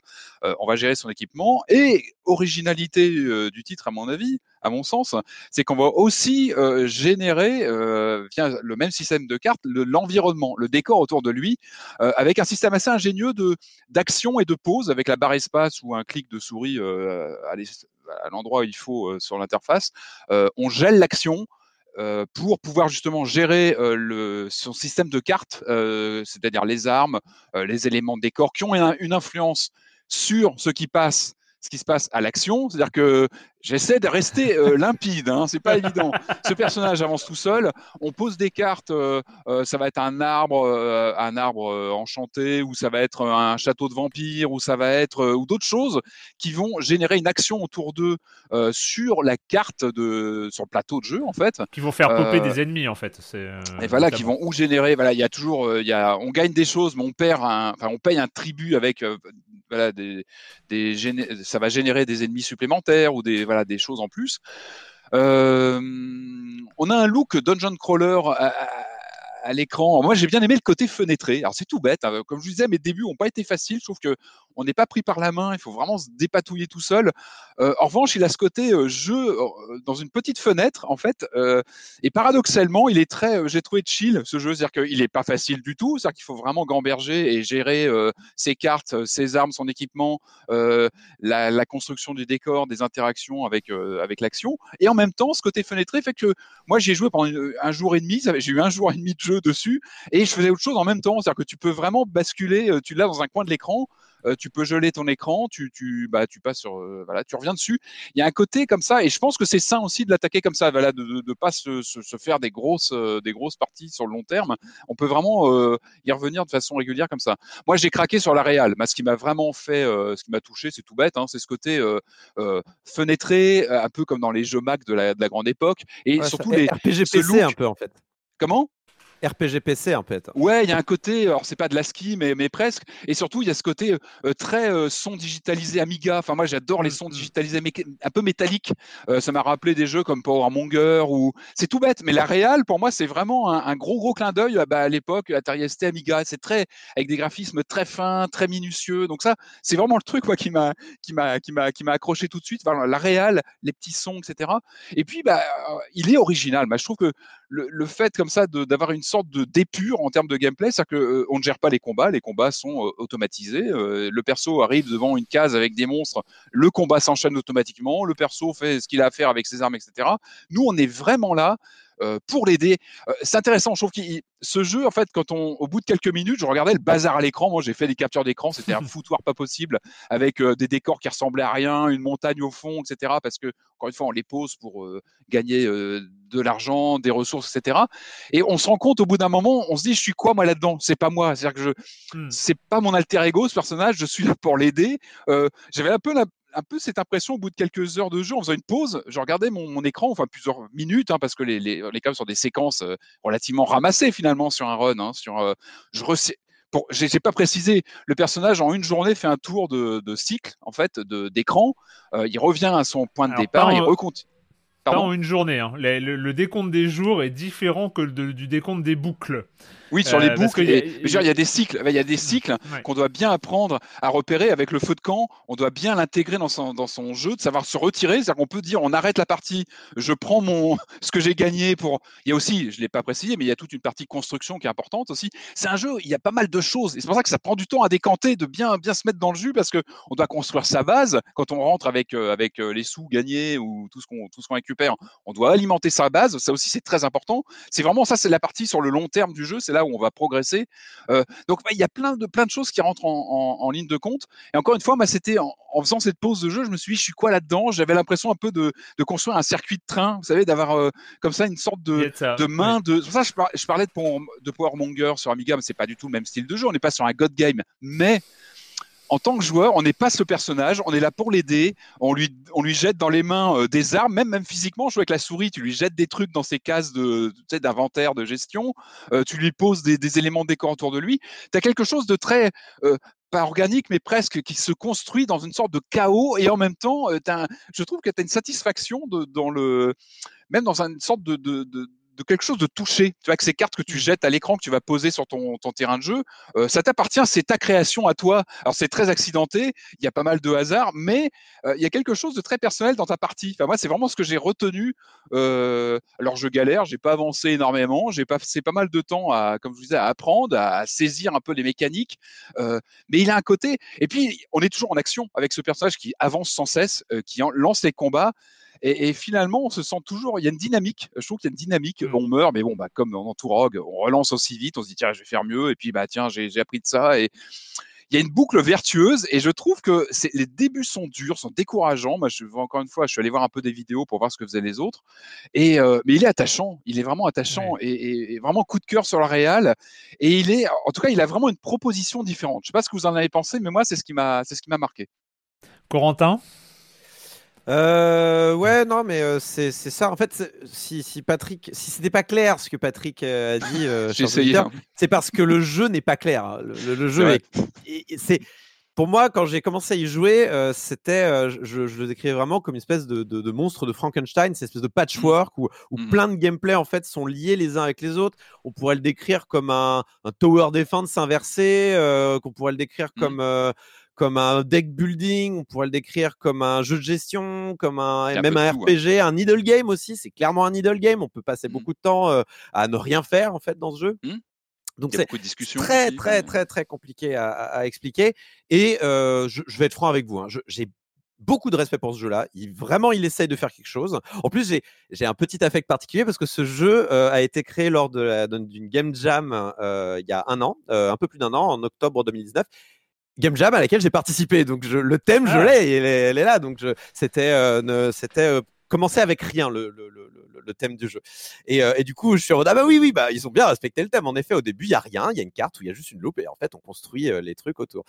Euh, mais mais c'est vrai que je vais être franc avec vous, j'ai beaucoup de respect donc pour le concept, pour la recherche, pour espèce de de de de, voilà, il y a une espèce de R&D hein, sur ce jeu-là où les mecs sont des explorateurs qui vont chercher quelque chose de nouveau dans le gameplay. c'est très clairement et il y a quelque chose qui fonctionne. Hein, il y, a, y a un petit truc qui fonctionne dans ce jeu-là. Mais alors, qu'est-ce que ça ça m'ennuie Mais alors d'une force ce jeu, je je, ne passe pas de bons moments sur ce jeu. Mmh. Alors, il y a plein de raisons pour lesquelles je passe euh, pas forcément un très bon moment. L'accueil un peu glacial. Hein. L'accueil est glacial. terrible. Et euh, clairement, il faut C'est un jeu qui se mérite. Hein. Tu sens qu'il faut, il faut, avoir envie d'y aller. C'est vrai que si tu déboules comme ça, un peu en mode, euh, en mode vacances, ça va pas le faire. Hein. Il faut, il faut, faut s'investir. Quoi. Il faut, faut creuser. Il faut... Et je trouve qu'on est. Je sais pas ce que vous en avez pensé. On n'est pas bien guidé. Enfin, moi, j'ai vraiment, c'est en allant voir des joueurs. Bah, je vais, je vais y arriver parce que c'est un, un vrai souci. Euh, mais euh, le, ouais, l'ADA, tu parlais de l'ADA, c'est vrai qu'elle est très jolie et le pixel art est très beau. D'ailleurs, je crois que le car designer, euh, ils ont eu un coup de main de, de Monsieur Hotline Miami, enfin du mec qui avait fait les personnages dans Hotline Miami. Ça ah se bah un peu au niveau de la gueule des personnages. mais l'ADA est très jolie moi, je la trouve vraiment jolie, la DA, mais qu'est-ce qu'elle n'est pas adaptée à ce jeu-là? Elle n'est pas adaptée du tout. Oh, pourquoi? Pourquoi? Non. C'est illisible. Je suis désolé. C'est illisible. Le petit pixel pour un jeu comme ça, ou alors peut-être qu'il est mal, euh, il est peut-être pas bien adapté pour. Euh, il, il, a peut-être pas été fine-tuné pour ça. Mais excuse-moi, mais je te mets au défi. Je te mets au défi au sortir d'un combat de repérer ton personnage d'un coup d'œil. C'est impossible. Et ça prend du temps. Pareil, au début, j'étais largué aussi pour ça. Et après, tu apprends. Tu apprends à te repérer. Moi, ça m'a rappelé ce côté fenêtré. Tu sais, les, vous savez, les petits jeux LucasArts, c'est Indie euh, Desktop Adventure sur PC où on jouait comme ça avec des petits personnages tout ramassés. Alors, c'est pas du tout la même dynamique de gameplay, mais on ne savait pas faire. Aujourd'hui, on sait faire. Je pense, désolé, mais du gros line, du gros line vectoriel aurait été mieux adapté pour un jeu comme ça. Bah, après, je suis d'accord avec toi sur une grosse flèche. Au moins sur la première demi-heure, te dire, vous êtes là vous allez faire ça. Là, il y a votre feu de camp. Mes, yeux, mes yeux, ils se fatiguent. Euh, les feux de camp, en plus, il m'a fallu un petit moment pour saisir. Il n'y a pas que ça, je suis désolé, mais ton village, je te mets au défi de, mettre, de, de, de me dire quel est ce bâtiment du premier coup. C'est impossible. tu ne vois rien, c'est une bouillie de pixels, c'est très joli à regarder, mais tu, c'est illisible. Et, c'est compliqué. Euh, j'ai mis un temps fou avant de comprendre qu'il y avait une icône pour te dire que tu pouvais upgrader ou pas euh, tes bâtiments. Et il n'y a pas qu'un problème de direction artistique. L'interface en elle-même, l'UX c'est lui, n'est pas très bonne. Euh, c'est la première fois que je reste perplexe devant un menu de craft. Je ne comprenais pas ce que je faisais. C'est, c'est incroyable. Normalement, un menu de craft, c'est facile. Là, je ne comprenais rien. Genre, qu'est-ce que je suis en train de faire? Ils ont, ils ont privilégié le son digitalisé, ambiance Amiga. Moi, ça, je valide à mort. Mais effectivement, en termes de, de, lecture, c'est, c'est vraiment loin d'être évident. Hein. Ça, ils ont mis des centimes de ressources. Pourquoi vous mettez des centimes de ressources dans votre jeu? Ça ne sert à rien. Le jeu vous demande 10 pierres. Ah bon? Ah ben, J'ai récupéré 10 pierres. Non, tu as récupéré 10 graviers. Il te faut 12 graviers pour une pierre et 10 pierres pour, pour ton bâtiment. Mais mettez des graviers tout de suite et faites-moi payer en gravier. Foutez-moi la ah paix. Mon inventaire ah ressemble à rien. Je ne suis pas d'accord. Ah bah, Objection. ton inventaire ressemble à rien. Ton inventaire, il ressemble à rien. Quand tu as le double des ressources et la moitié ne sert à rien, je suis désolé, on pourrait payer, on pourrait te donner des pierres, genre 30 pierres, au lieu de donner des graviers, et puis payer avec plus de pierres. Mais c'est pas drôle quand on est à 10 heures à perdre ta vie à essayer de lire ton inventaire, la RG23. Alors, je suis, je suis complètement euh, avec toi, avec Corentin, je suis complètement d'accord avec toi. N'empêche comme je vous le disais, cette dynamique fait que j'ai continué. Je sais pas, il y a un élan dans ce jeu, malgré tout. Euh, à l'image de ce bonhomme qui arrête pas d'avancer, moi, il y a un truc qui m'a donné envie de continuer, clairement. Y a, y a... Mais vas-y, Erwan, je vais pas commencer. Est-ce que mon round, j'en ai encore d'autres? On pourra intercaler des bons points, des mauvais points. Je peux faire les mauvais points. J'ai une petite liste, on peut y aller. Mais vas-y, vas-y, je te laisse parler. Alors, euh, non, non, non, je, suis d'accord avec toi. C'est vrai que la bouillie de pixels, surtout sur le village, enfin sur, ouais, sur, sur, le village, sur, sur, ton village, donne en fait, qui, qui, as des emplacements où poser des bâtiments, et une fois que tu as posé le bâtiment, tu, tu le distingues absolument pas des bâtiments d'à côté, sauf les tours d'archer qui se distinguent un petit peu, mais euh, mais à, part ça, c'est euh, c'est pas grand chose. Euh, je suis d'accord à peu près avec tout ce que vous avez dit. Euh, juste, euh, euh, comment dire? C'est un rogue light, pour le coup, si on avait fait cette modification, c'est que chaque run te permet euh, finalement d'améliorer ton setup global et d'avancer plus loin dans l'aventure, euh, avec euh, des boss, des niveaux et des boss à vaincre qui vont débloquer les boss d'après, qui vont redébloquer les boss d'après. Je crois qu'il y en a 4 en tout avant d'arriver au bout. Il y a un scénario aussi qui est assez mm. what the fuck, mais en fait qui va bien avec l'ensemble. C'est-à-dire, mm. c'est marrant, il y avait, ça correspond bien avec le, le sujet de, du de la Game Jam dont, tu parlais, Corentin, c'est euh, commencer avec rien. C'est-à-dire que là, en fait, l'histoire, c'est qu'on commence avec un univers qui a été euh, désintégré, enfin, qui est en cours de désintégration. Sauf que là, il y a le personnage principal, le, le héros qui arrive. Ah, mais moi, je me souviens d'un truc, je crois qu'il y avait un monde avant. Enfin, comme, euh, comme si euh, on, avait, on avait oublié de nettoyer derrière, euh, on avait érasé l'univers, on avait éradiqué l'univers, mais sauf qu'on n'a pas bien nettoyé. Et donc, il y a un mec comme ça qui se souvient, et avec ses souvenirs, il va essayer de reconstruire, de, faire revivre le monde, le monde qu'il y a. Et donc, on part là-dessus, on essaie de. on est un peu le héros qui va un peu à, l'un, qui va combattre la destruction de l'univers, en fait. Et on reconstruit, nous, avec notre petite souris, en mettant, euh, bah, en mettant les, éléments de décor, en mettant, voilà, on reconstruit une réalité. Euh. Ça, je trouve que c'est plutôt bien trouvé, sincèrement. Euh. Oui, oui, bien. Je trouve que l'idée est vraiment magique. Je trouve qu'il y a un petit côté magique à poser ces montagnes et ces forêts là. Mais et après, je trouve que il y, y, a plein d'idées qui sont super. Euh, le fait de, effectivement, on commence un, une boucle, euh, enfin, on commence ses runs dans des, c'est une boucle, c'est un chemin de terre. C'est marrant, t'as dit un donjon. Pour moi, c'est c'est un chemin de terre qui tourne en rond. Et euh, autour de ce chemin, on va poser des bâtiments. Et en fait, on va choisir on, est, on, ne joue pas le héros, on joue euh, effectivement ce que tu dis, l'environnement. On joue le maître de jeu qui va poser euh, des, ennemis, qui va poser des, personnages pour faire monter ce héros de, niveau, pour le rendre plus fort, lui permettre d'être suffisamment fort pour battre le boss de fin. Et on va rien contrôler. C'est là où c'est effectivement un idle game. C'est ça, ce mélange de roguelite, idle game, tower defense.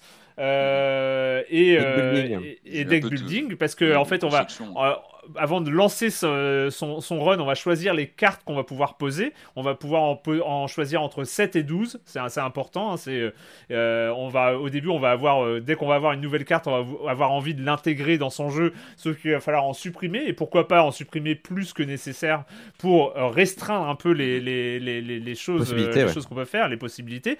Sachant aussi qu'il y a plein de choses qui sont rigolotes. C'est, il y a plein d'interactions entre les cartes. Euh, ça, c'est un, point qui est super important. Par exemple, je ne sais pas si vous avez essayé, mais poser, il y a une carte village qui est super importante parce qu'elle fait, elle fait regagner des points de vie au personnage quand, quand elle passe dessus. Elle donne des euh, quêtes aussi. Elle donne des quêtes, ce qui va générer des monstres plus puissants qui peuvent euh, facilement te maraver la gueule si, si, ça tombe sur le mauvais monstre. Mais, mais si on pose son village à côté d'un château de vampires, et eh ben ça, ça crée un village de ghouls parce que les, les, les, les habitants sont, sont, sont, Mais si tu les bats euh, trois ou quatre fois, ça va donner un super village aussi. Ouais, ou plus simple, hein, si tu fais euh, neuf montagnes et rochers, ça te fait, une, ça te fait une, gros, un pic en fait. Ça te fait une grosse montagne qui euh, va démultiplier les. les Ce qui va démultiplier et qui va permettre d'avoir des harpies, enfin, ou de, je ne sais plus quel, quel ah, type de, En fait, tu joues un peu les savants fous là-dedans, quoi. T'es là à, poser tes trucs à droite à gauche. Et, et, et, donc, ce qui, est, ce qui est marrant, c'est là où je suis entièrement d'accord avec vous, c'est que le système de jeu euh, euh, ne se dévoile pas. Euh, il y a une sorte de mini tutoriel, mais qui te dit rien. au bout d'un moment, tu vas, tu vas débloquer une encyclopédie qui va commencer à te dire beaucoup plus de choses que tu vas débloquer grâce à des bâtiments. donc, qui va, qui va débloquer beaucoup plus de choses. Et alors, moi, c'est assez rigolo parce que je me suis dit, enfin, en fait, j'étais tenté de découvrir le jeu par moi-même, c'est-à-dire sans aller sur les tutos, sans aller sur YouTube, sans aller sur. Et en fait, bah, ça, ça, se fait, ça se fait. Euh, tu débloques tes trois classes de personnages, tu apprends. Euh, en plus, le truc, c'est que tu as énormément de caractéristiques, de bonus. Tu as la vitesse d'attaque, le temps de régénération, le vampirisme. Tu as plein de caractéristiques que tu vas gagner avec des objets, et tu vas essayer, de, comme ça, d'optimiser tes trucs pour vaincre les boss et avancer. Le seul truc, c'est, et là où je suis d'accord avec euh, Corentin, c'est en fait, j'adore, j'aime ce jeu, j'y joue beaucoup trop, euh, mais je déteste l'aimer, en fait. Et surtout, je l'insulte régulièrement, et mon insulte favorite à Loupero, c'est mec, j'ai pas ton temps. C'est qu'il est, en fait. La progression est lente. La progression est lente dans ce jeu. Oui. C'est. et en fait, enfin, comment dire? Euh, le temps est une denrée précieuse. Et je trouve que Loop Hero euh, la néglige. En fait, euh, fait comme si toi t'en avais beaucoup et t'avais énormément de temps, etc. Alors, c'est une personne qui a passé 200 heures sur Hades qui vous parle, hein, donc, mais. donc, je pense que tu peux vraiment le lancer dans un coin de ton bureau, comme je disais, en fenêtré, et il jouait pas forcément.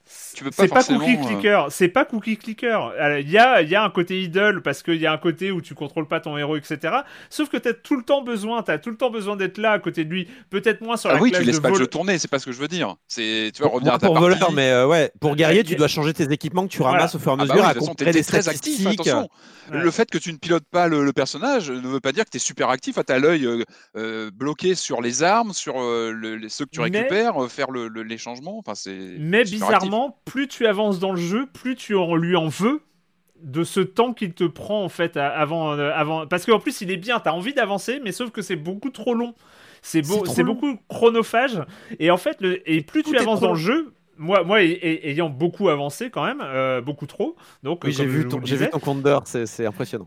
Voilà. Euh, et, et, et en, fait, à la fin, tu commences par exemple, dès, comment dire, dans un jeu comme Hades par exemple, tu vas avoir des builds euh, de personnages, tu vas, tu vas savoir que euh, bah, avec l'arc, il faut, il faut choisir Artemis, il faut, euh, voilà, donc tu vas avoir tes préférences, mais le genre lui-même, c'est des, des, des, des, pics d'adrénaline, enfin, le, le cœur du jeu, c'est être dans l'action, c'est t'amuser, etc. Là, le cœur du jeu, il est dans, dans cette évolution de dans, cette évolution un peu de, construction de, de, personnages. Et, finalement, une fois que tu as ton objectif de build et ben en fait, ça devient très mécanique. Les loops, en fait, tu vas savoir, bah, tel objet, bah ouais, il a telle caractéristique, je prends pas, il a telle caractéristique, je prends. Donc, en fait, tu vas rentrer dans une démarche très mécanique et c'est là où le jeu, tu lui en veux parce que tu es là. Mais non, mais merde, j'ai pas une heure à faire par run. C'est, j'ai pas une heure à perdre par run. Et en fait, là où je lui en veux, c'est que je vais l'abandonner. Je ne vais pas aller au bout. Je ne vais pas aller au bout la du quatrième boss. La sentence implacable. parce que j'ai pas ce temps-là. Il, bah est trop gourmand. Il est trop gourmand en, en temps sans, aucun jugement de valeur, il y a du temps qui est perdu dans ce jeu-là. D'où il n'y a pas de bouton x10 là-haut. On peut, faire x1 et en x2. D'où il n'y a pas de bouton x10. D'où il n'y a pas de skipper les combats qui ne servent à rien. On ne peut pas interagir dans les combats à part récupérer les. les, les, les, euh, Pourquoi le jeu en, fait, pas. Pourquoi le jeu, comme dans tout bon jeu de gestion, te dit pas bah tu fais x, 100 et puis tu m'arrêtes dès qu'il y a un choix à faire Pourquoi il n'y a pas ça? Exactement il y a plein de trucs en fait qui devraient être là qui ne sont pas là. Euh, il y a même des et, c'est en fait c'est un manque de rigueur sur les, capacités sur les sur des trucs qui devraient être par défaut en fait. Le premier truc que je vous conseille c'est d'aller dans les options et de dire arrêtez-vous quand euh, quand il y a un, à la fin d'un combat ou euh, quand j'arrive au camp. Parce que le nombre de fois en plus où vous ratez le camp parce que le camp est pareil dans la bouille de pixels vous pouvez le rater très facilement euh, ou alors quand vous sortez d'un combat et en fait vous aviez oublié que vous devez sortir de la boucle parce mmh. que sinon vous allez mourir et perdre vos ressources tu te retapes ça arrive très très très souvent. Il y a plein de trucs qui devraient être par défaut. Il y a un manque de rigueur sur le texte aussi des fois où les, les, les, mots ne correspondent pas entre les trucs. Moi dans le village on me dit oui tu peux construire ce bâtiment à côté de la cuisine côté côté de la cuisine où est ma cuisine ah non, la cantine. Il parlait de la cantine et je pouvais construire à côté de la cantine. Et c'est pas, ça arrive plein de fois. Je chope une orbe qui me dit tu peux, tu peux, tu peux ressusciter une fois. Super, j'ai une charge de résurrection, Erwan. C'est génial, non? Hmm? Je meurs. Tu ne peux pas ressusciter. Il te faut deux orbes pour euh, ressusciter. Car euh, une résurrection, c'est deux orbes. D'accord, tu me l'as jamais dit, salaud, mais très bien. On va partir sur ce, on va partir hmm. sur ce principe. Oh, ça m'énerve. Euh, les premiers tours sont d'une lenteur et, la progression générale est d'une lenteur, euh, ce qui fait que même quand vous réussissez des, runs où vous sortez au bon, euh, que vous sortez une fois que vous êtes sur le camp, en gros, vous sortez, si vous sortez de la loupe, vous sortez de votre run, que vous êtes sur le camp, vous récupérez toutes vos ressources. Si vous sortez que vous n'êtes pas sur le camp mais que vous n'êtes pas mort, vous récupérez 60% de vos ressources. Et si vous sortez après la mort, c'est 30% de vos ressources. mais en gros, le nombre de fois que je suis sorti d'une boucle avec toutes mes ressources, et que ça me permettait de ne rien construire dans le village et que j'étais coincé dans la progression générale du jeu. Mais ce qui faisait qu'après, quand, je, quand je crevais, je m'en foutais en fait. De toute façon, mmh. on progresse pas. On progresse pas dans ce jeu. Donc en fait, ça me saoule. Et, en plus, comme il n'y a pas particulièrement d'implication, c'est ce que tu disais sur le cœur du jeu avec Hades, où il y a cet aspect d'action, où euh, on, joue quand même, on, on, met un peu de son cerveau dedans, tu vois. Bah en fait, au bout d'un moment, je m'ennuyais juste, quoi. C'était, c'était pas intéressant. J'avais pas cette envie de découvrir parce que le jeu ne me laissait pas progresser. Et j'étais vraiment, j'étais, j'étais ennuyé, quoi. Et tu, veux, tu, tu, tu, tu, mets un point. Et en fait, moi, quand je parle du temps, et je trouve que c'est le, truc le plus important, c'est-à-dire que en fait, je trouve que les développeurs ont été, ont, ont, été, j'allais dire sournois, mais ils ont, ils, ils sont, c'est des bad guys sur le sur ce sujet-là c'est mal ce qu'ils ont fait. Enfin, euh, en étant manichéen, c'est mal. pourquoi? Parce que c'est pensé. Parce que, par exemple, il y, a une, y, a, y a une pièce euh, que tu peux poser qui s'appelle le phare. Le phare, il ne fait rien, mais rien, hein, sauf accélérer le temps. C'est-à-dire diminuer le temps que tu vas passer sur le jeu. C'est-à-dire qu'il y a une pièce dans le jeu qui ne va faire que accélérer le jeu. Et c'est là où je te dis, tu as raison, c'est que les deux choses, pourquoi je vais arrêter euh, Loupiro avant la fin, parce qu'il n'y a pas x10, parce qu'il n'y a pas euh, d'éléments passer les combats. C'est les deux choses. Il y aurait ça, il y aurait le x10 et passer les combats, franchement, je serais allé au bout. Même que tu puisses les débloquer au bout. Euh, même si c'était des choses que tu aurais pu débloquer, à la limite, soit, soit, sournois jusqu'au bout et, fait que ça puisse être débloqué au bout de deux heures de jeu. Par exemple, au bout de deux heures de jeu, tiens, on vous débloque le x10, on vous débloque euh, le, fait de passer les combats. Non, mais il y, a le côté unfolding game qu'on peut avoir dans, les, dans les candy box ou des trucs comme ça, où en effet, tu as même des fonctionnalités qui se débloquent et qui va dans le sens en plus d'un jeu où l'univers se construit. Sauf que, sauf qu'ils l'ont, ils l'ont, pas fait, et ça, c'est une, c'est une erreur grave, et je n'ai pas leur temps je suis désolé, je n'ai pas le temps de jeu qu'ils réclament euh, sans être légitime pour le faire. Ils sont pas légitimes à me réclamer les 200 heures que j'ai passées sur Hades. C'est pas, euh, je suis désolé, n'importe quel jeu ne peut pas arriver et me dire ah bah on a un petit truc rigolo, on a un système de jeu marrant, original et tout ça, mais il va falloir que tu joues 40 heures. Non. Bah, ça m'inquiète, hein, Erwan, ton point de vue, parce que moi je suis, je, suis bien moins avancé que toi et j'avais encore cette niaque de me dire je vais avancer, je vais m'accrocher. Je te promets, je te promets, après avoir grosso modo l'idée, c'est j'ai tenu, hein, j'ai beaucoup trop joué hein, et en fait j'ai beaucoup trop joué parce que je voulais aller au bout de cette réflexion. Et non, mais c'est pour ça, ça, m'inquiète. Quand, quand tu as débloqué les trois personnages, quand tu as débloqué suffisamment. En fait, tu dis tout ça pour ça, quoi. Quand, quand, en fait, tu as un point où tu vas euh, débloquer les trois personnages et débloquer les archives qui sont super mm. importantes parce que ça va te débloquer une case d'équipement euh, dans, dans, chaque classe de personnage et là, ça va te permettre euh, d'être suffisamment fort pour battre notamment le deuxième boss. Mm. mais une fois que tu es arrivé là, tu dis est-ce que j'ai envie de battre le troisième et le quatrième boss? Non, c'est ah, fini, je veux pas aller plus loin. J'ai voilà, encore une fois, euh, ce jeu n'est il, gaspille ton temps. Il gaspille ton temps et c'est, euh, c'est à, un moment c'est inexcusable en fait. Je repensais, en fait, en jouant à toi, je repensais à toi, Corentin, qui euh, dit euh, tout le bien que tu penses des jeux qui se finissent en une heure, des jeux qui se finissent en deux heures, parce que tu peux, dans le jeu vidéo, tu as, tu as cette possibilité de d'économiser le temps de tes joueurs. C'est, tu peux dire, je propose une expérience de jeu intéressante, même, je veux dire, Loupiro, il se serait construit sur, on va, on va faire un roguelite, mais euh, avec objectif 10 heures. C'est finalement c'est ça qu'ils auraient dû faire. C'est euh, un objectif, on arrive au bout à 10 heures. Et après, ils peuvent faire un late game. Euh, avec, des super, avec des super challenges comme Slay the Spire, qui a des. J'ai oublié comment ça s'appelle, mais tu sais, les, les ascensions, avec des systèmes ben d'ascension. tu, buffes, tu buffes artificiellement les stats, c'est facile à faire et ça te permet de gonfler la durée de vie et de difficulté et tout le monde est content du jeu. quoi. Mais, mais c'est vrai que là, moi, moi, au bout de 10 heures, j'étais déjà au bout de ma vie. Hein, J'en pouvais plus parce que c'est pas mon type de jeu. Mais après, je sais quel est mon type de jeu. jeu. Par exemple, Hades, ça, pareil, au bout de 10 heures, j'ai fait bon, j'ai fait le tour, ça, c'est pas pour moi, quoi. Et, je pense d'ailleurs qu'on est vraiment sur la même problématique qu'Hades, tu vois. C'est-à-dire que c'est des mécaniques, de, t'en parlais, c'était ta théorie, je suis entièrement d'accord avec toi, c'est des mécaniques de free-to-play pour un jeu payant avec un autre système mmh. économique. Euh, mais sauf que là, c'est tu payes pas avec ton argent, tu payes avec ton temps et finalement c'est pas euh, c'est pas beaucoup mieux quoi. Et euh, c'est vrai qu'on drop, on drop énormément, on a des cartes. En fait, il y a, y a tous les systèmes, je crois, de drop possibles dans ce jeu. Euh. C'est-à-dire que c'est comme du Diablo, c'est-à-dire tu drops et là tu es en train de comparer les les t'es en train de comparer les trucs, sauf que tu le gardes même pas pour la run d'après. Donc ça sert à rien. Moi je suis en mode mais je m'en fous de cette arme, je vais même pas la garder à la run d'après, donc ça me fout. Je m'en fiche de faire de la collectionnite de la super épée machin, hmm. elle va me servir à rien dans dans dans, dans 20 minutes. Donc, euh, qu'est-ce que tu veux que ça me fasse de comparer des chiffres, la gna, En plus, les, les, les, c'est même pas bien, c'est même pas bien fait la manière dont ça compare les. Euh, il y, a plein de trucs qui pourraient être mieux pensés. Il y a plein de Donc sur le long terme, c'est assez inquiétant. C'est pas occupant. Moi, je vous dis, euh, passer les premières heures. Voilà. Je, je, pense que c'est il y, a un, un, truc de découverte. En fait, moi, c'est plus un avertissement. C'est que je sais, pour, pour être tombé dedans, parce que c'est un jeu qui peut parler, qui peut. Euh, c'est un jeu addictogène aussi. Ah, il y a parce plein que de petits euh, comme, comme, comme tu disais, euh, voilà, plaisir, hein. Exactement. Tu as, toutes les, les, les, les, les mécaniques un peu free-to-play. je m'étais fait taper dessus, je me rappelle, quand j'avais parlé de ça pour Hades, justement. Mais, entièrement d'accord avec toi. Je suis entièrement d'accord C'est le cas, c'est le cas. Et moi, je sais que je suis très sensible à ces mécaniques. Et il y a un moment où il faut, voilà, où il faut objectivement, euh, ce jeu-là prend la ressource du temps de joueur comme quelque chose de euh, d'infini ou euh, j'en sais rien, mais non, c'est pas c'est pas possible. mais, mais c'est quand même dommage parce que je, je retire en rien ce que je pense de l'ingéniosité du jeu.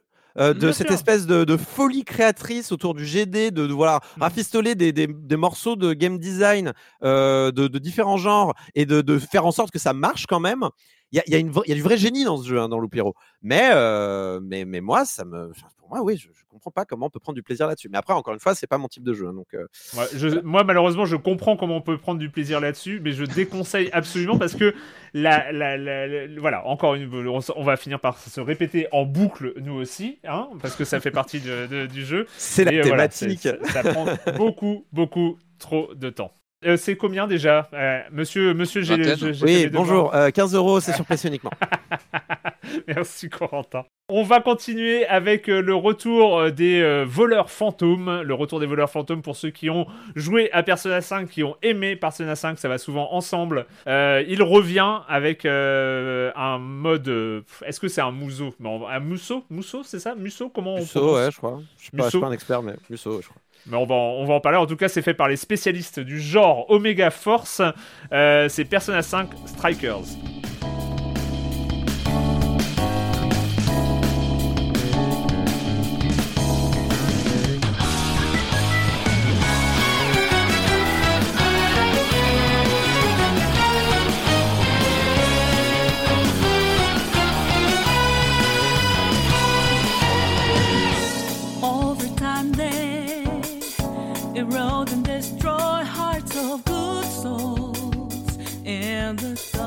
Persona 5 Strikers, cette musique, rien que cette musique, rien que ce, euh, ce design. Moi, franchement, je lancerais un jeu Persona 5 rien que pour les menus. C'est. Euh, mmh, oui, non, mais Non, mais c'est vrai. Finalement, c'est l'inverse d'un Loupiro, finalement. rien que pour l'UX, je, je, j'ai une sorte de, de plaisir, de, de, vrai plaisir euh, à, à, naviguer dans les menus de, Persona 5 et, de Persona 5 Strikers qui a repris cette, euh, cette, ce, design absolument incroyable.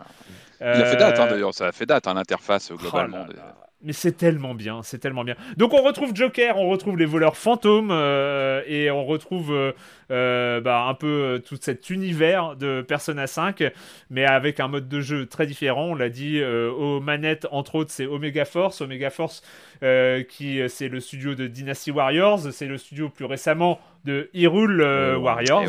Eh et, donc on, on, sait à peu près le style de jeu auquel on va faire face.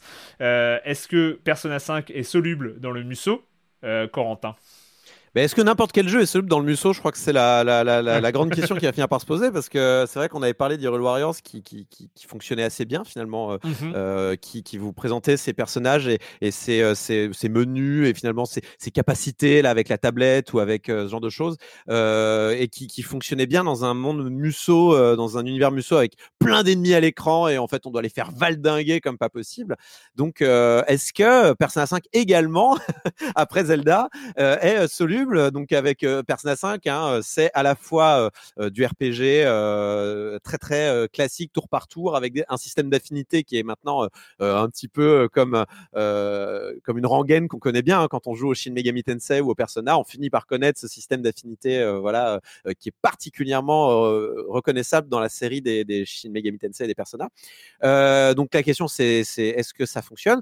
La réponse est oui, ça fonctionne plutôt. Euh, donc on, lance le jeu, on se dit sur quoi je vais tomber. Est-ce que je vais tomber sur un jeu à la Hyrule Warriors, Air du Fléau, avec une grande carte et sélectionne ta mission, ta base des moblins ou ta base des euh, plutôt des, euh, des ombres dans le cas de Persona 5 Absolument pas. même la structure générale du jeu, le méta-jeu qui va vous amener sur les combats est modifié pour ressembler à Persona 5. Et ça, je m'y attendais pas. Je te cache pas que je m'attendais à avoir une carte et de sélectionner mes missions. Non, on est dans un pur une pure truc de RPG avec énormément de dialogue, énormément de contexte narratif, de relations entre les personnages, de contextualisation, euh, d'aller-retour finalement aussi qui peuvent être lassants, hein, comme dans Persona 5, avec genre oh on a découvert un donjon dans n'importe quel autre jeu, on, on, on, serait tête baissée dans le donjon, on, on irait non là oh on a trouvé l'entrée d'un donjon, Oh, il faut qu'on aille prévenir les autres. On sort du donjon, on va prévenir les autres autour d'un café. Euh, on a trouvé un donjon, euh, c'est important, il faut qu'on aille voir le donjon. Ah, on va voir le donjon. Euh, ramène Michel. Alors, on ramène Michel dans l'entrée du donjon. C'est quand même étonnant ce donjon. On devrait revenir se préparer. Alors, on va au supermarché, on va acheter les, provisions pour le début du donjon. Une heure plus tard, vous vous lancez dans le donjon, peut-être éventuellement.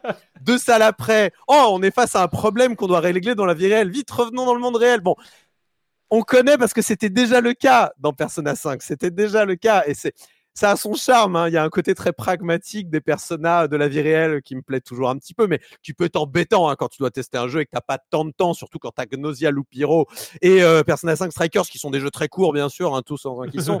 Euh, voilà. Mais euh, bon, disons que si vous avez aimé un petit peu être dans cette ambiance chaleureuse et amicale, d'être dans un groupe de potes qui vivent leur vie d'étudiants, qui vivent leur vie de jeunes dans un Tokyo un peu euh, jungle, jungle urbaine, tout ça, euh, euh, face à tous ces shitty adultes qui font que n'importe quoi et qui harcèlent et qui violent et qui, qui tuent et qui sont pas gentils et qui escroquent et que vous voulez vous venger parce que vous vous sentez justicier, jeune justicier masqué. Oui, c'est bon, allez-y. Persona 5, c'est pour vous. Ne vous posez même pas la question. Vous, vous vous ferez au système de combat qui est un peu compliqué, mais vous vous y ferez. Mais imaginez bien que c'est un Persona 5, c'est un, une espèce de d'épilogue supplémentaire à Persona 5 avec un autre système de combat. C'est plus du tour par tour, c'est du temps réel ou du semi-temps réel. Mais c'est euh, dans lequel c'est ça, la différence. C'est un c'est Persona 5.2 euh, avec un autre système de combat.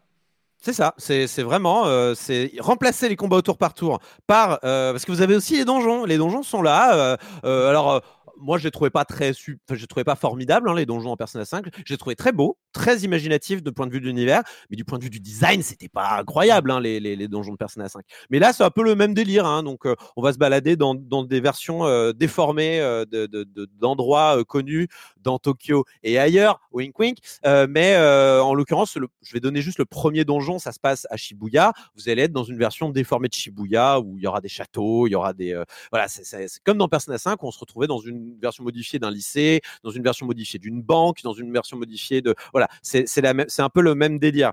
Euh, Ici, donc, on va se déplacer dans des donjons où en fait les ennemis seront euh, immédiatement visibles, euh, mais euh, en fait on va se bagarrer en temps réel.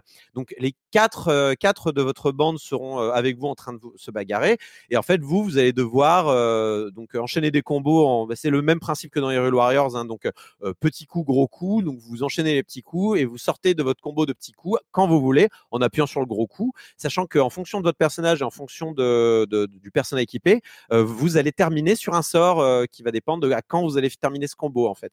Euh, l'avantage de faire des combos dans ce personnage, c'est qu'en faisant un combo, vous faites un sort gratuit en fait. Et si vous connaissez Persona, vous savez que les sorts c'est super important parce que si vous n'utilisez pas le système d'affinité, vous êtes mis KO très très très très vite. Et vous pouvez pas non plus utiliser la magie tout le temps parce que ça bouffe des points de magie et qu'un point de magie c'est une denrée rare. Enfin, c'est un truc que vous devez économiser au fur et à mesure des donjons.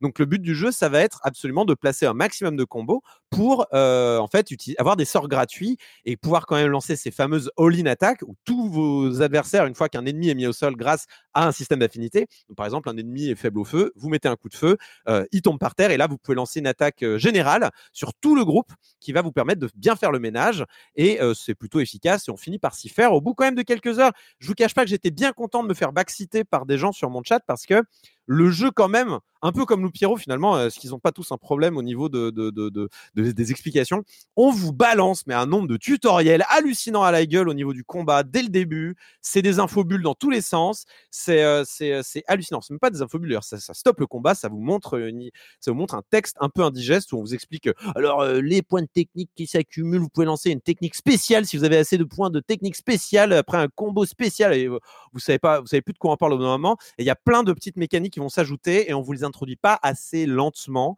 euh, ce qui fait qu'on euh, est vite perdu. Là où Hyrule Warriors, vous introduisez chaque personnage et chaque système de combat les uns après les autres, on vous faisait une mission euh, qui était faite pour le personnage et on vous disait ah ben Zelda, elle se bat plutôt comme ça. C'est la recette Nintendo. Hein. C'est la fameuse recette Nintendo, progression dans les jeux. Enfin, ça, c'est leur, bon, ça, c'est leur mantra depuis toujours. Ouais, mais là, il n'y a pas ça. Eh on, on, commence avec Joker. Ensuite, on a quatre persos. Et ensuite, on a 8 persos. Et euh, ensuite, c'est démerde-toi, quoi. Et 8 persos, quand tu as des systèmes de combat à base de. Oui, si tu appuies sur X au moment où le yo-yo revient, euh, tu obtiens une attaque euh, super bien plus puissante, euh, ben c'est dur à intégrer, quoi. Et du coup, c'est compliqué de pas se dire, ah, j'ai envie de jouer avec un seul personnage. Mais c'est pas possible parce que c'est Persona 5. Et si tu joues qu'avec un seul personnage, ben le système d'affinité, tu, peux le, tu peux le ranger dans la poche et t'es mort, quoi. Donc, il y a un petit côté, bah, serre un peu les dents au début parce que euh, tu es parti pour un sacré ride au départ pour apprendre plein de trucs. On finit par s'y faire, mais euh, bon, faut un peu serrer les dents. Et après, par contre, je vais dire à partir du moment où le road trip commence, parce que c'est aussi un thème de ce personnage, à partir du moment où le road trip démarre, où on commence à voyager dans le Japon, là on est déjà fait au système et on, commence vraiment à prendre son pied et à vraiment ne plus avoir aucune, euh, aucun euh, souci euh, de jeu, ce qui fait qu'on profite pleinement de cet aspect amical et chaleureux du jeu. En plus du road trip, c'est sympa. Donc voilà, voilà pour ma part sur ce personnage. Moi, je rajouterais juste, euh, je suis d'accord, même si j'ai moins joué que toi, donc euh, je suis pas encore arrivé à ce stade de maîtrise technique, on va dire, du jeu où je suis un peu dans le mode tapotage, un peu, voilà, hystérique. le, seul, le, seul, truc aussi, c'est que je pense que le jeu s'adresse. En fait, moi, j'ai pas fini Persona 5. Je suis pas allé au bout de Persona 5. J'ai joué 5-6 euh, heures au début et donc du coup j'ai pas un attachement à Persona 5 comme par exemple j'aurais pu en avoir sur Persona 4. Et en fait moi je me rappelle, je me rappelle à l'époque Persona 4, il y a eu des spin-offs aussi, mais des spin-offs de jeux musicaux, euh, des, des, des spin-offs comme ça qui en fait, moi, je me rappelle après Persona 4, j'avais vachement envie de retrouver tous les personnages. Ah et en fait, j'aurais adoré un Persona 4 Strikers. Euh, hmm. Parce que il y avait cette continuation de retrouver comme ça toute cette galerie de personnages avec qui tu as créé des liens. Parce que c'est aussi ça l'histoire de Persona, c'est les, liens que tu crées avec les différents personnages de la bande, etc. Là, c'est vrai que moi, j'ai débarqué dans Persona 5 Strikers avec toute la bande qui est déjà là, avec tous les différents personnages, que moi, j'en connaissais déjà que deux ou trois sur, sur, toute la bande, et je me souvenais plus très très bien des relations que, que j'avais fait parce que j'étais pas allé au bout de l'expérience. Je pense que c'est aussi un jeu qui s'adresse quasiment, pas exclusivement, parce qu'il est abordable, mais principalement aux gens qui ont terminé Persona 5 et je pense que ceux-là vont adorer retrouver les personnages, vont adorer retrouver tout cet univers qui est euh, très construit et, tout ça. Et avec un nouveau système de jeu, et bah, comme tu l'as dit, euh, ils passeront les premières heures à apprendre comment ça marche. Et puis après, vu qu'en plus tu connais les affinités, les, choses comme ça, ça passe.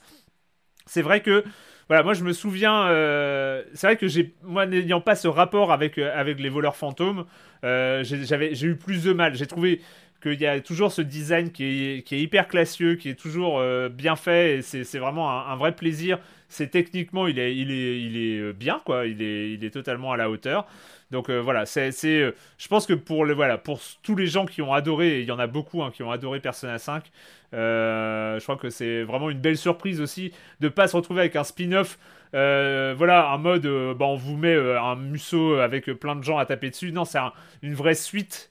c'est une vraie suite à l'histoire de Persona 5 et, et, pour le coup, je trouve que c'est agréable. Et à noter que c'est pas non plus un musso euh, stricto sensu parce qu'il n'y a pas notamment, il y a pas la gestion du champ de bataille comme il peut y avoir dans les mussos. C'est vrai que dans les mussos habituellement, il y a le champ de bataille où il faut euh, défendre euh, des points stratégiques de la map. Là, il n'y a pas ça. Hein. Là, on est vraiment dans de l'exploration de donjons à la Persona 5. Il faut vraiment, imaginez-vous un Persona 5 où on remplacerait les combats au tour par tour par des, des, des, des, combats en temps réel. Quoi. Donc, faut, faut vraiment noter ça. C'est-à-dire que si vous êtes fan de mmh. musso uniquement, euh, je vous conseille pas d'y aller. C'est pas forcément votre cam, quoi. Mais euh, je, te suis à 100% sur l'aspect euh, amical et la bande du truc. Et d'ailleurs, je, je, pense que ce jeu a sûrement été développé. Donc, il a été aussi développé par P Studio, qui est le studio d'Atlus qui gère les personnages. Et à mon avis, ça a été fait vraiment encore plus en collaboration serrée euh, que Hyrule Warriors, euh, l'ère du fléau, parce que euh, on, ressent vraiment, enfin, toutes les parties texte sont irréprochables. Le jeu est en français, notez-le. C'est chouette hein, que le jeu soit en français. D'ailleurs, ça fait bizarre d'avoir le jeu en français parce qu'il y, a certaines traductions que je, ne m'y attendais pas et tout. la traduction est très bonne avec des mots comme c'est quoi les bails ou des trucs comme ça. en mode waouh, super, je suis très content, c'est très très contemporain. Mais oui, tu as entièrement raison pour dire c'est pour les fans de, de Persona 5 si vous si vous si vous débarquez là-dedans, vous risquez d'être perdu à la fois sur les combats et à la fois sur l'histoire. Alors je pense qu'il y a moyen de prendre du plaisir sur le road trip. Hein. On voyage dans le Japon mmh. après coup. c'est là-dessus qu'il a été vendu le jeu. Je dévoile rien. Je vous dis pas où ils vont, comme ça vous, vous verrez bien. Mais il y a il y a une grande traversée du Japon. Tiens, on va aller là-bas et vous vous dites oh là là, mais c'est loin en voiture là-bas quand même. mais du coup c'est un peu chouette parce que tu as l'impression de partir en vacances. Et soyons clairs, en ce moment c'est peut-être aussi ce qu'on a un petit peu besoin, hein, faire un road trip avec des amis. prendre l'air et tout ça. Euh, mais voilà, je tiens à prévenir que ce jeu n'est pas pour tout le monde. Il n'est pas forcément très euh, accueillant au niveau du gameplay dès le départ. Euh, et il, vous faire, il vous fait aussi perdre du temps. Là, ce que je racontais sur l'aspect on vient dans le donjon, on n'est pas prêt, machin. par exemple, il y, a les mêmes problèmes qu'il y avait dans Persona 5, c'est-à-dire quand en fait, il n'y a pas de gestion des jours comme dans le Persona 5 habituel. Il n'y a pas de gestion du calendrier. C'est-à-dire que sortir du donjon, euh, vous pouvez sortir du donjon, vous soigner, retourner dans le donjon, ça vous fera pas passer de temps.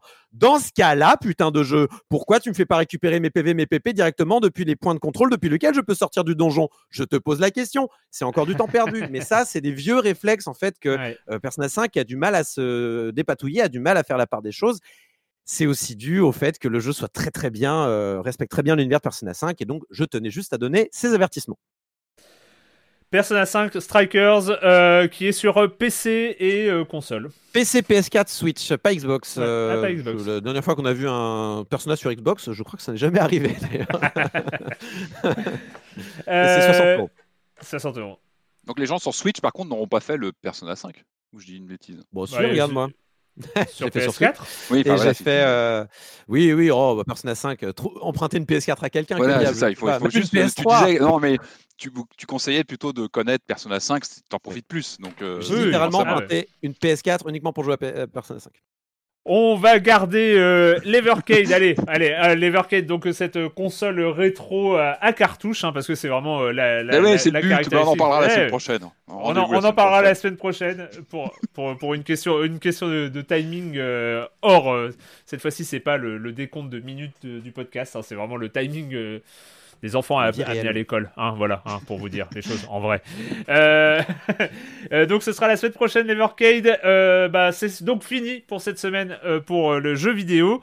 Et la question rituelle à laquelle vous n'allez pas échapper. Et quand vous ne jouez pas, vous faites quoi, Corentin? J'ai fini Lupin. Erwan, je sais pas si t'as fini Lupin, toi. Fini, Lupin? Lupin sur Netflix, pardon. Mais il n'y a pas la deuxième partie non, pardon, mais j'ai fini les épisodes disponibles. Ah, oui, euh, ça c'est old, vu, Tu avais, vu, tu avais vu le premier épisode, je savais pas si tu avais vu les suivants. Oui, si, si, si, si, si, oui, oui. Ah, je sais pas ce que tu en as pensé. Bon, j'ai trouvé ça pas trop, trop mal. Le, ah, le, ça bien. Ah bien, ok, très bien. Bah, Ça va. Enfin, franchement, j'ai passé un bon moment. Mais je vois les grosses ficelles, quoi.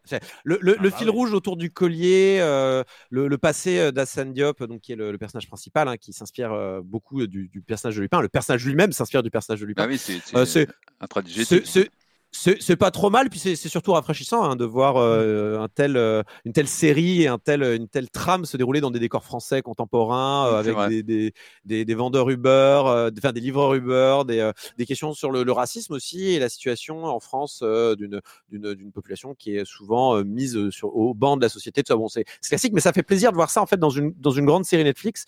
Moi, j'ai trouvé ça rafraîchissant. Après, je trouve quand même les personnages assez moyennement écrits. Hein. Euh, les, méchants, ils sont vraiment euh, très, très, très, très, très méchants. La journaliste, très, très journaliste, très Edoui Plenelesque, mais euh, mise au banc parce que le grand capital l'a la, réduite au silence. Je trouve la, la relation du personnage joué par Omar Sy, justement, et, et de son ex, c'est quand même assez cliché. Hein. Faut, faut, Oh, je, je t'aime, Sam Diop, mais, mais je ne peux pas avec ton, ta vie. Je, je, ne te connais pas, tu es trop mystérieux. Enfin, Après, c'est la question du, choix du, format feuilleton avec une histoire comme ça en plusieurs épisodes. Ça aurait pu être bien d'avoir des épisodes avec à chaque fois une, tu vois, une structure narrative différente, avec une petite histoire. il, y a un peu ça, il y a un peu ça avec le, avec le commissaire notamment. Hein. Il, y a, il, y a, un peu ça où on voit un peu plus son, son, passé, tout ça. mais bon, peut-être qu'on se focalise un peu trop sur, le, sur certains points qui, qui, que je trouve un peu moins bien écrit. Et, je trouve aussi Omar Sy pas pas forcément ouf dans ce rôle-là en particulier. Je pense qu'il est simplement mal dirigé en fait et euh, il est toujours formé en fait dans cette espèce de rôle là. Il est, il est un peu crispé dans ce rôle de toujours le sourire au coin des lèvres. Euh.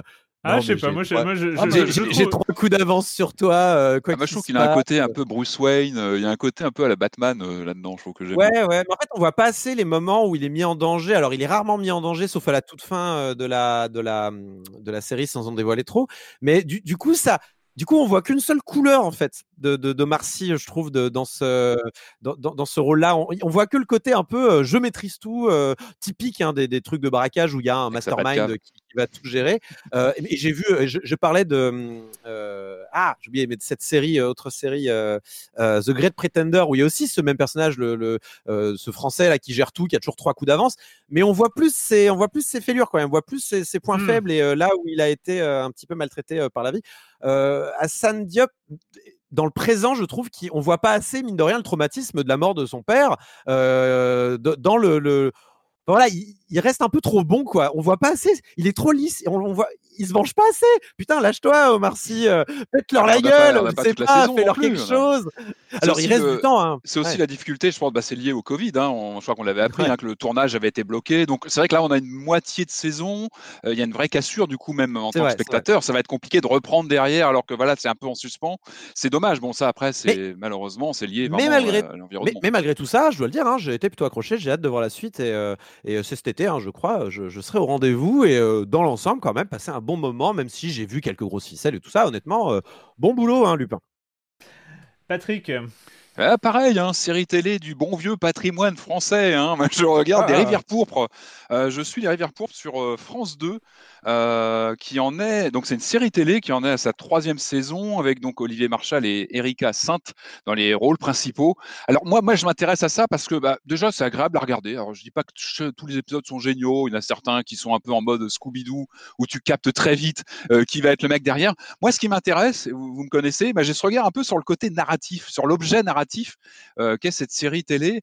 Euh, on rappelle, hein, à la base, Les Rivières Pourpres, c'était un roman de Jean-Christophe Granger qui avait été un carton euh, en librairie, qui avait été porté en film par Mathieu Kassovitz. Moi, j'avais adoré le film Les Rivières Pourpres avec Jean Reno. C'est vrai que je suis très Jean Reno sur le personnage principal. Moi, j'adorais ce clash euh, Jean Reno et euh, Vincent Cassel. Je trouvais qu'à mmh. l'écran, il y avait un truc. Alors, il y avait beaucoup de coupes par rapport au roman que j'avais adoré hein, de Granger de 98. Le film était sorti deux ans après. Il y avait eu pas mal de coupes. Euh, on sentait, bah, ça, ça fait partie de l'exercice de porter un roman au cinéma. Il y a toujours beaucoup de coupes. C'est nécessaire.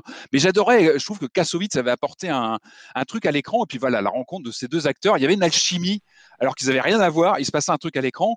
On avait ensuite une suite qui n'était plus du tout liée au roman avec euh, Les Rivières Pourpres 2, avec un Christopher Lee en bad guy, un, scénario par Luc Besson quand même. Enfin, c'est, l'évolution est folle. Et puis on arrive sur cette euh, sur cette série donc en, troisième saison donc c'est quand même là depuis un petit moment euh, qui est donc nouveaux acteurs. On garde le personnage de, de Niemens qui est le personnage principal de l'enquêteur un peu bourru. Marshall en fait des tonnes hein, d'ailleurs il fait son Marshall un peu tu vois il passe forcément sa tête des bons jours dans tous les épisodes, mais ça fonctionne. Je trouve que finalement, on retrouve les codes de ce qu'était le matériau d'origine, donc un, thriller ambiance ésotérique à la Seven. Clairement, on était quelques années après Seven et ça transpire euh, de cette ambiance noire avec euh, voilà le côté euh, meurtrier, avec des toute une patine un peu surnaturelle, mais qui n'est pas surnaturelle. Et je trouve que ça fonctionne bien. Voilà, trois, trois saisons, des épisodes qui sont pas toujours tous au même niveau, mais globalement, moi, je prends plaisir à suivre. J'ai pas vu de cette semaine, mais bon, ils sont en replay sur sur France Télévisions. Donc, moi, je conseille je trouve que vraiment, il y, a vraiment des épisodes qui sont réussis, euh, qui arrivent à. On est sur de la, bah, sur la production télé, mais je trouve qu'on arrive parfois à avoir une, vraie euh, euh, patine, bah, voilà, ambiance, ambiance Seven, inquiétante. donc voilà, moi je suis. Je trouve que voilà, en termes d'objets, je ne sais pas s'il y a beaucoup d'exemples comme ça d'un roman à succès transformé en film qui devient après une série avec comme ça des changements de bah, d'acteurs, des changements d'ambiance, mais un fil rouge, un fil rouge sans, jeu de mots, hein, puisque Rivière Pourpre, qui est toujours là. Donc euh, voilà, je suis et euh, voilà mon actu de la semaine. Euh, moi, je vais parler d'un. Allez. On va, on va se la péter un peu. Je vais parler d'un livre de philosophie. ah bah ouais, bah ouais, mais là, il faut qu'on se mette d'accord, hein Erwan. Ouais, il faut qu'on se briefe avant parce que là, c'est pas possible.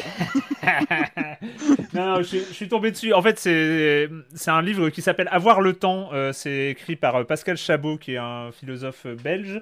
Euh, il a joué Lou Pierrot, il a décidé d'écrire le bouquin. Euh, ouais, voilà, ça, ça correspond. C'est pour être le fil rouge sur le temps. Euh, en fait, c'est juste que le temps, généralement, c'est un sujet qui, que je trouve très rigolo et très marrant sur un aspect, on va dire, physique fondamental. Enfin, il y a toute une réflexion sur qu'est-ce que le temps en physique, l'espace-temps, etc. On connaît.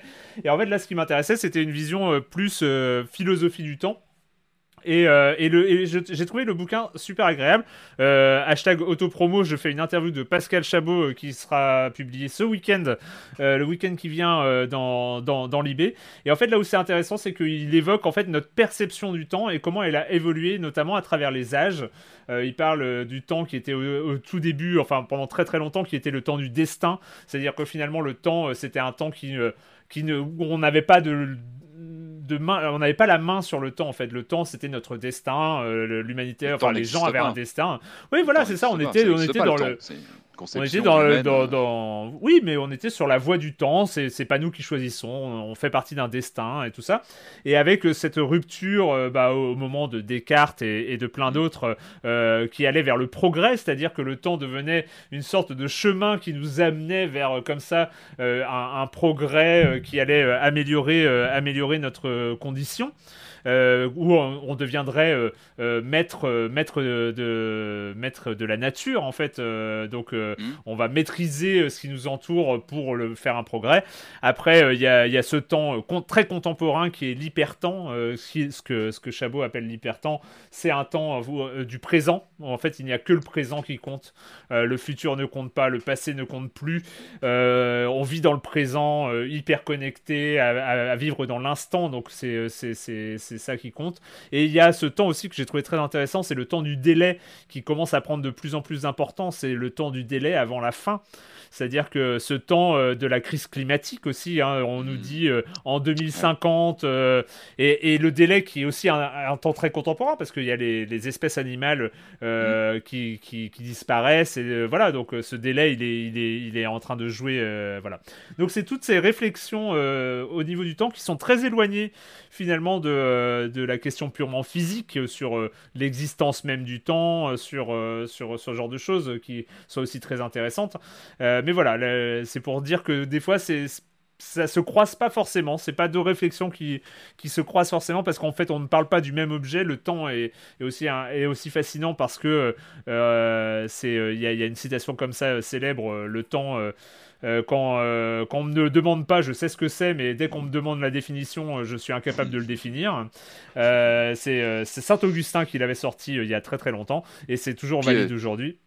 Un truc aussi très personnel, selon l'âge que tu as, tu vois le temps différemment. Enfin là, on parle d'anniversaire dans le jeu vidéo qui sont la Game Boy Advance qui a 20 ans, 14 ans de la sortie de la PS3. Enfin, c'est terrifiant. Euh, il y, a plein de dates comme ça qui passent et tu, voilà, le temps, tu, l'apprécies aussi différemment selon ton âge. et, le, et, le, temps qui nous reste, euh, Pascal Chabot fait un exercice de pensée qui est, qui est assez marrant. C'est, euh, on voit le temps du sablier, tu sais, le temps qui mmh. passe, c'est le temps du sablier, et il imagine combien de grains de sable, combien de sable il lui reste à vivre en fait. Mais bien sûr. Euh... Oh, quelle horreur. Combien de générations de consoles ah il bah reste à voir C'est terrible. C'est marrant en fait. Euh, et, euh, il se rend compte qu'il a quand même beaucoup de sable à vivre. Il a encore euh, beaucoup de sable à ah. vivre. Ah, il, voit, il voit le sablier à moitié plein, c'est bien. Mais non, mais il a presque 50 ans. Il se dit, bah, si je vis jusqu'à 85 ans, combien de sable j'ai à vivre Et ça permet aussi de relativiser le, passage du temps. Enfin, c'est assez marrant. Ça me rappelle ces scientifiques qui calculent le micro-mort, qui est une, unité pour mesurer vos probabilités de mourir à chaque instant. Enfin, c'est ah pas la peine. Arrêtez ça, ça suffit.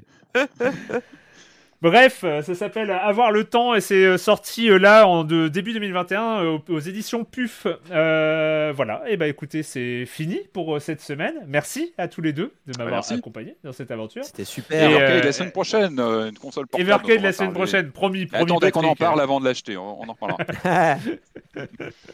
Je crois que Corentin a spoilé un peu au cours d'émission. oh non, c'est vrai, j'ai foreshadow un truc ah, c'est vrai arrivé. Oh non Le spoil d'une semaine. Bravo Corentin. C'est ça Loupio, c'est lui le loup. Quel, quel, talent de prédiction. Allez, bah nous on se retrouve euh, donc la semaine prochaine sur libération.fr et sur les internets. Ciao. Ciao. Ciao.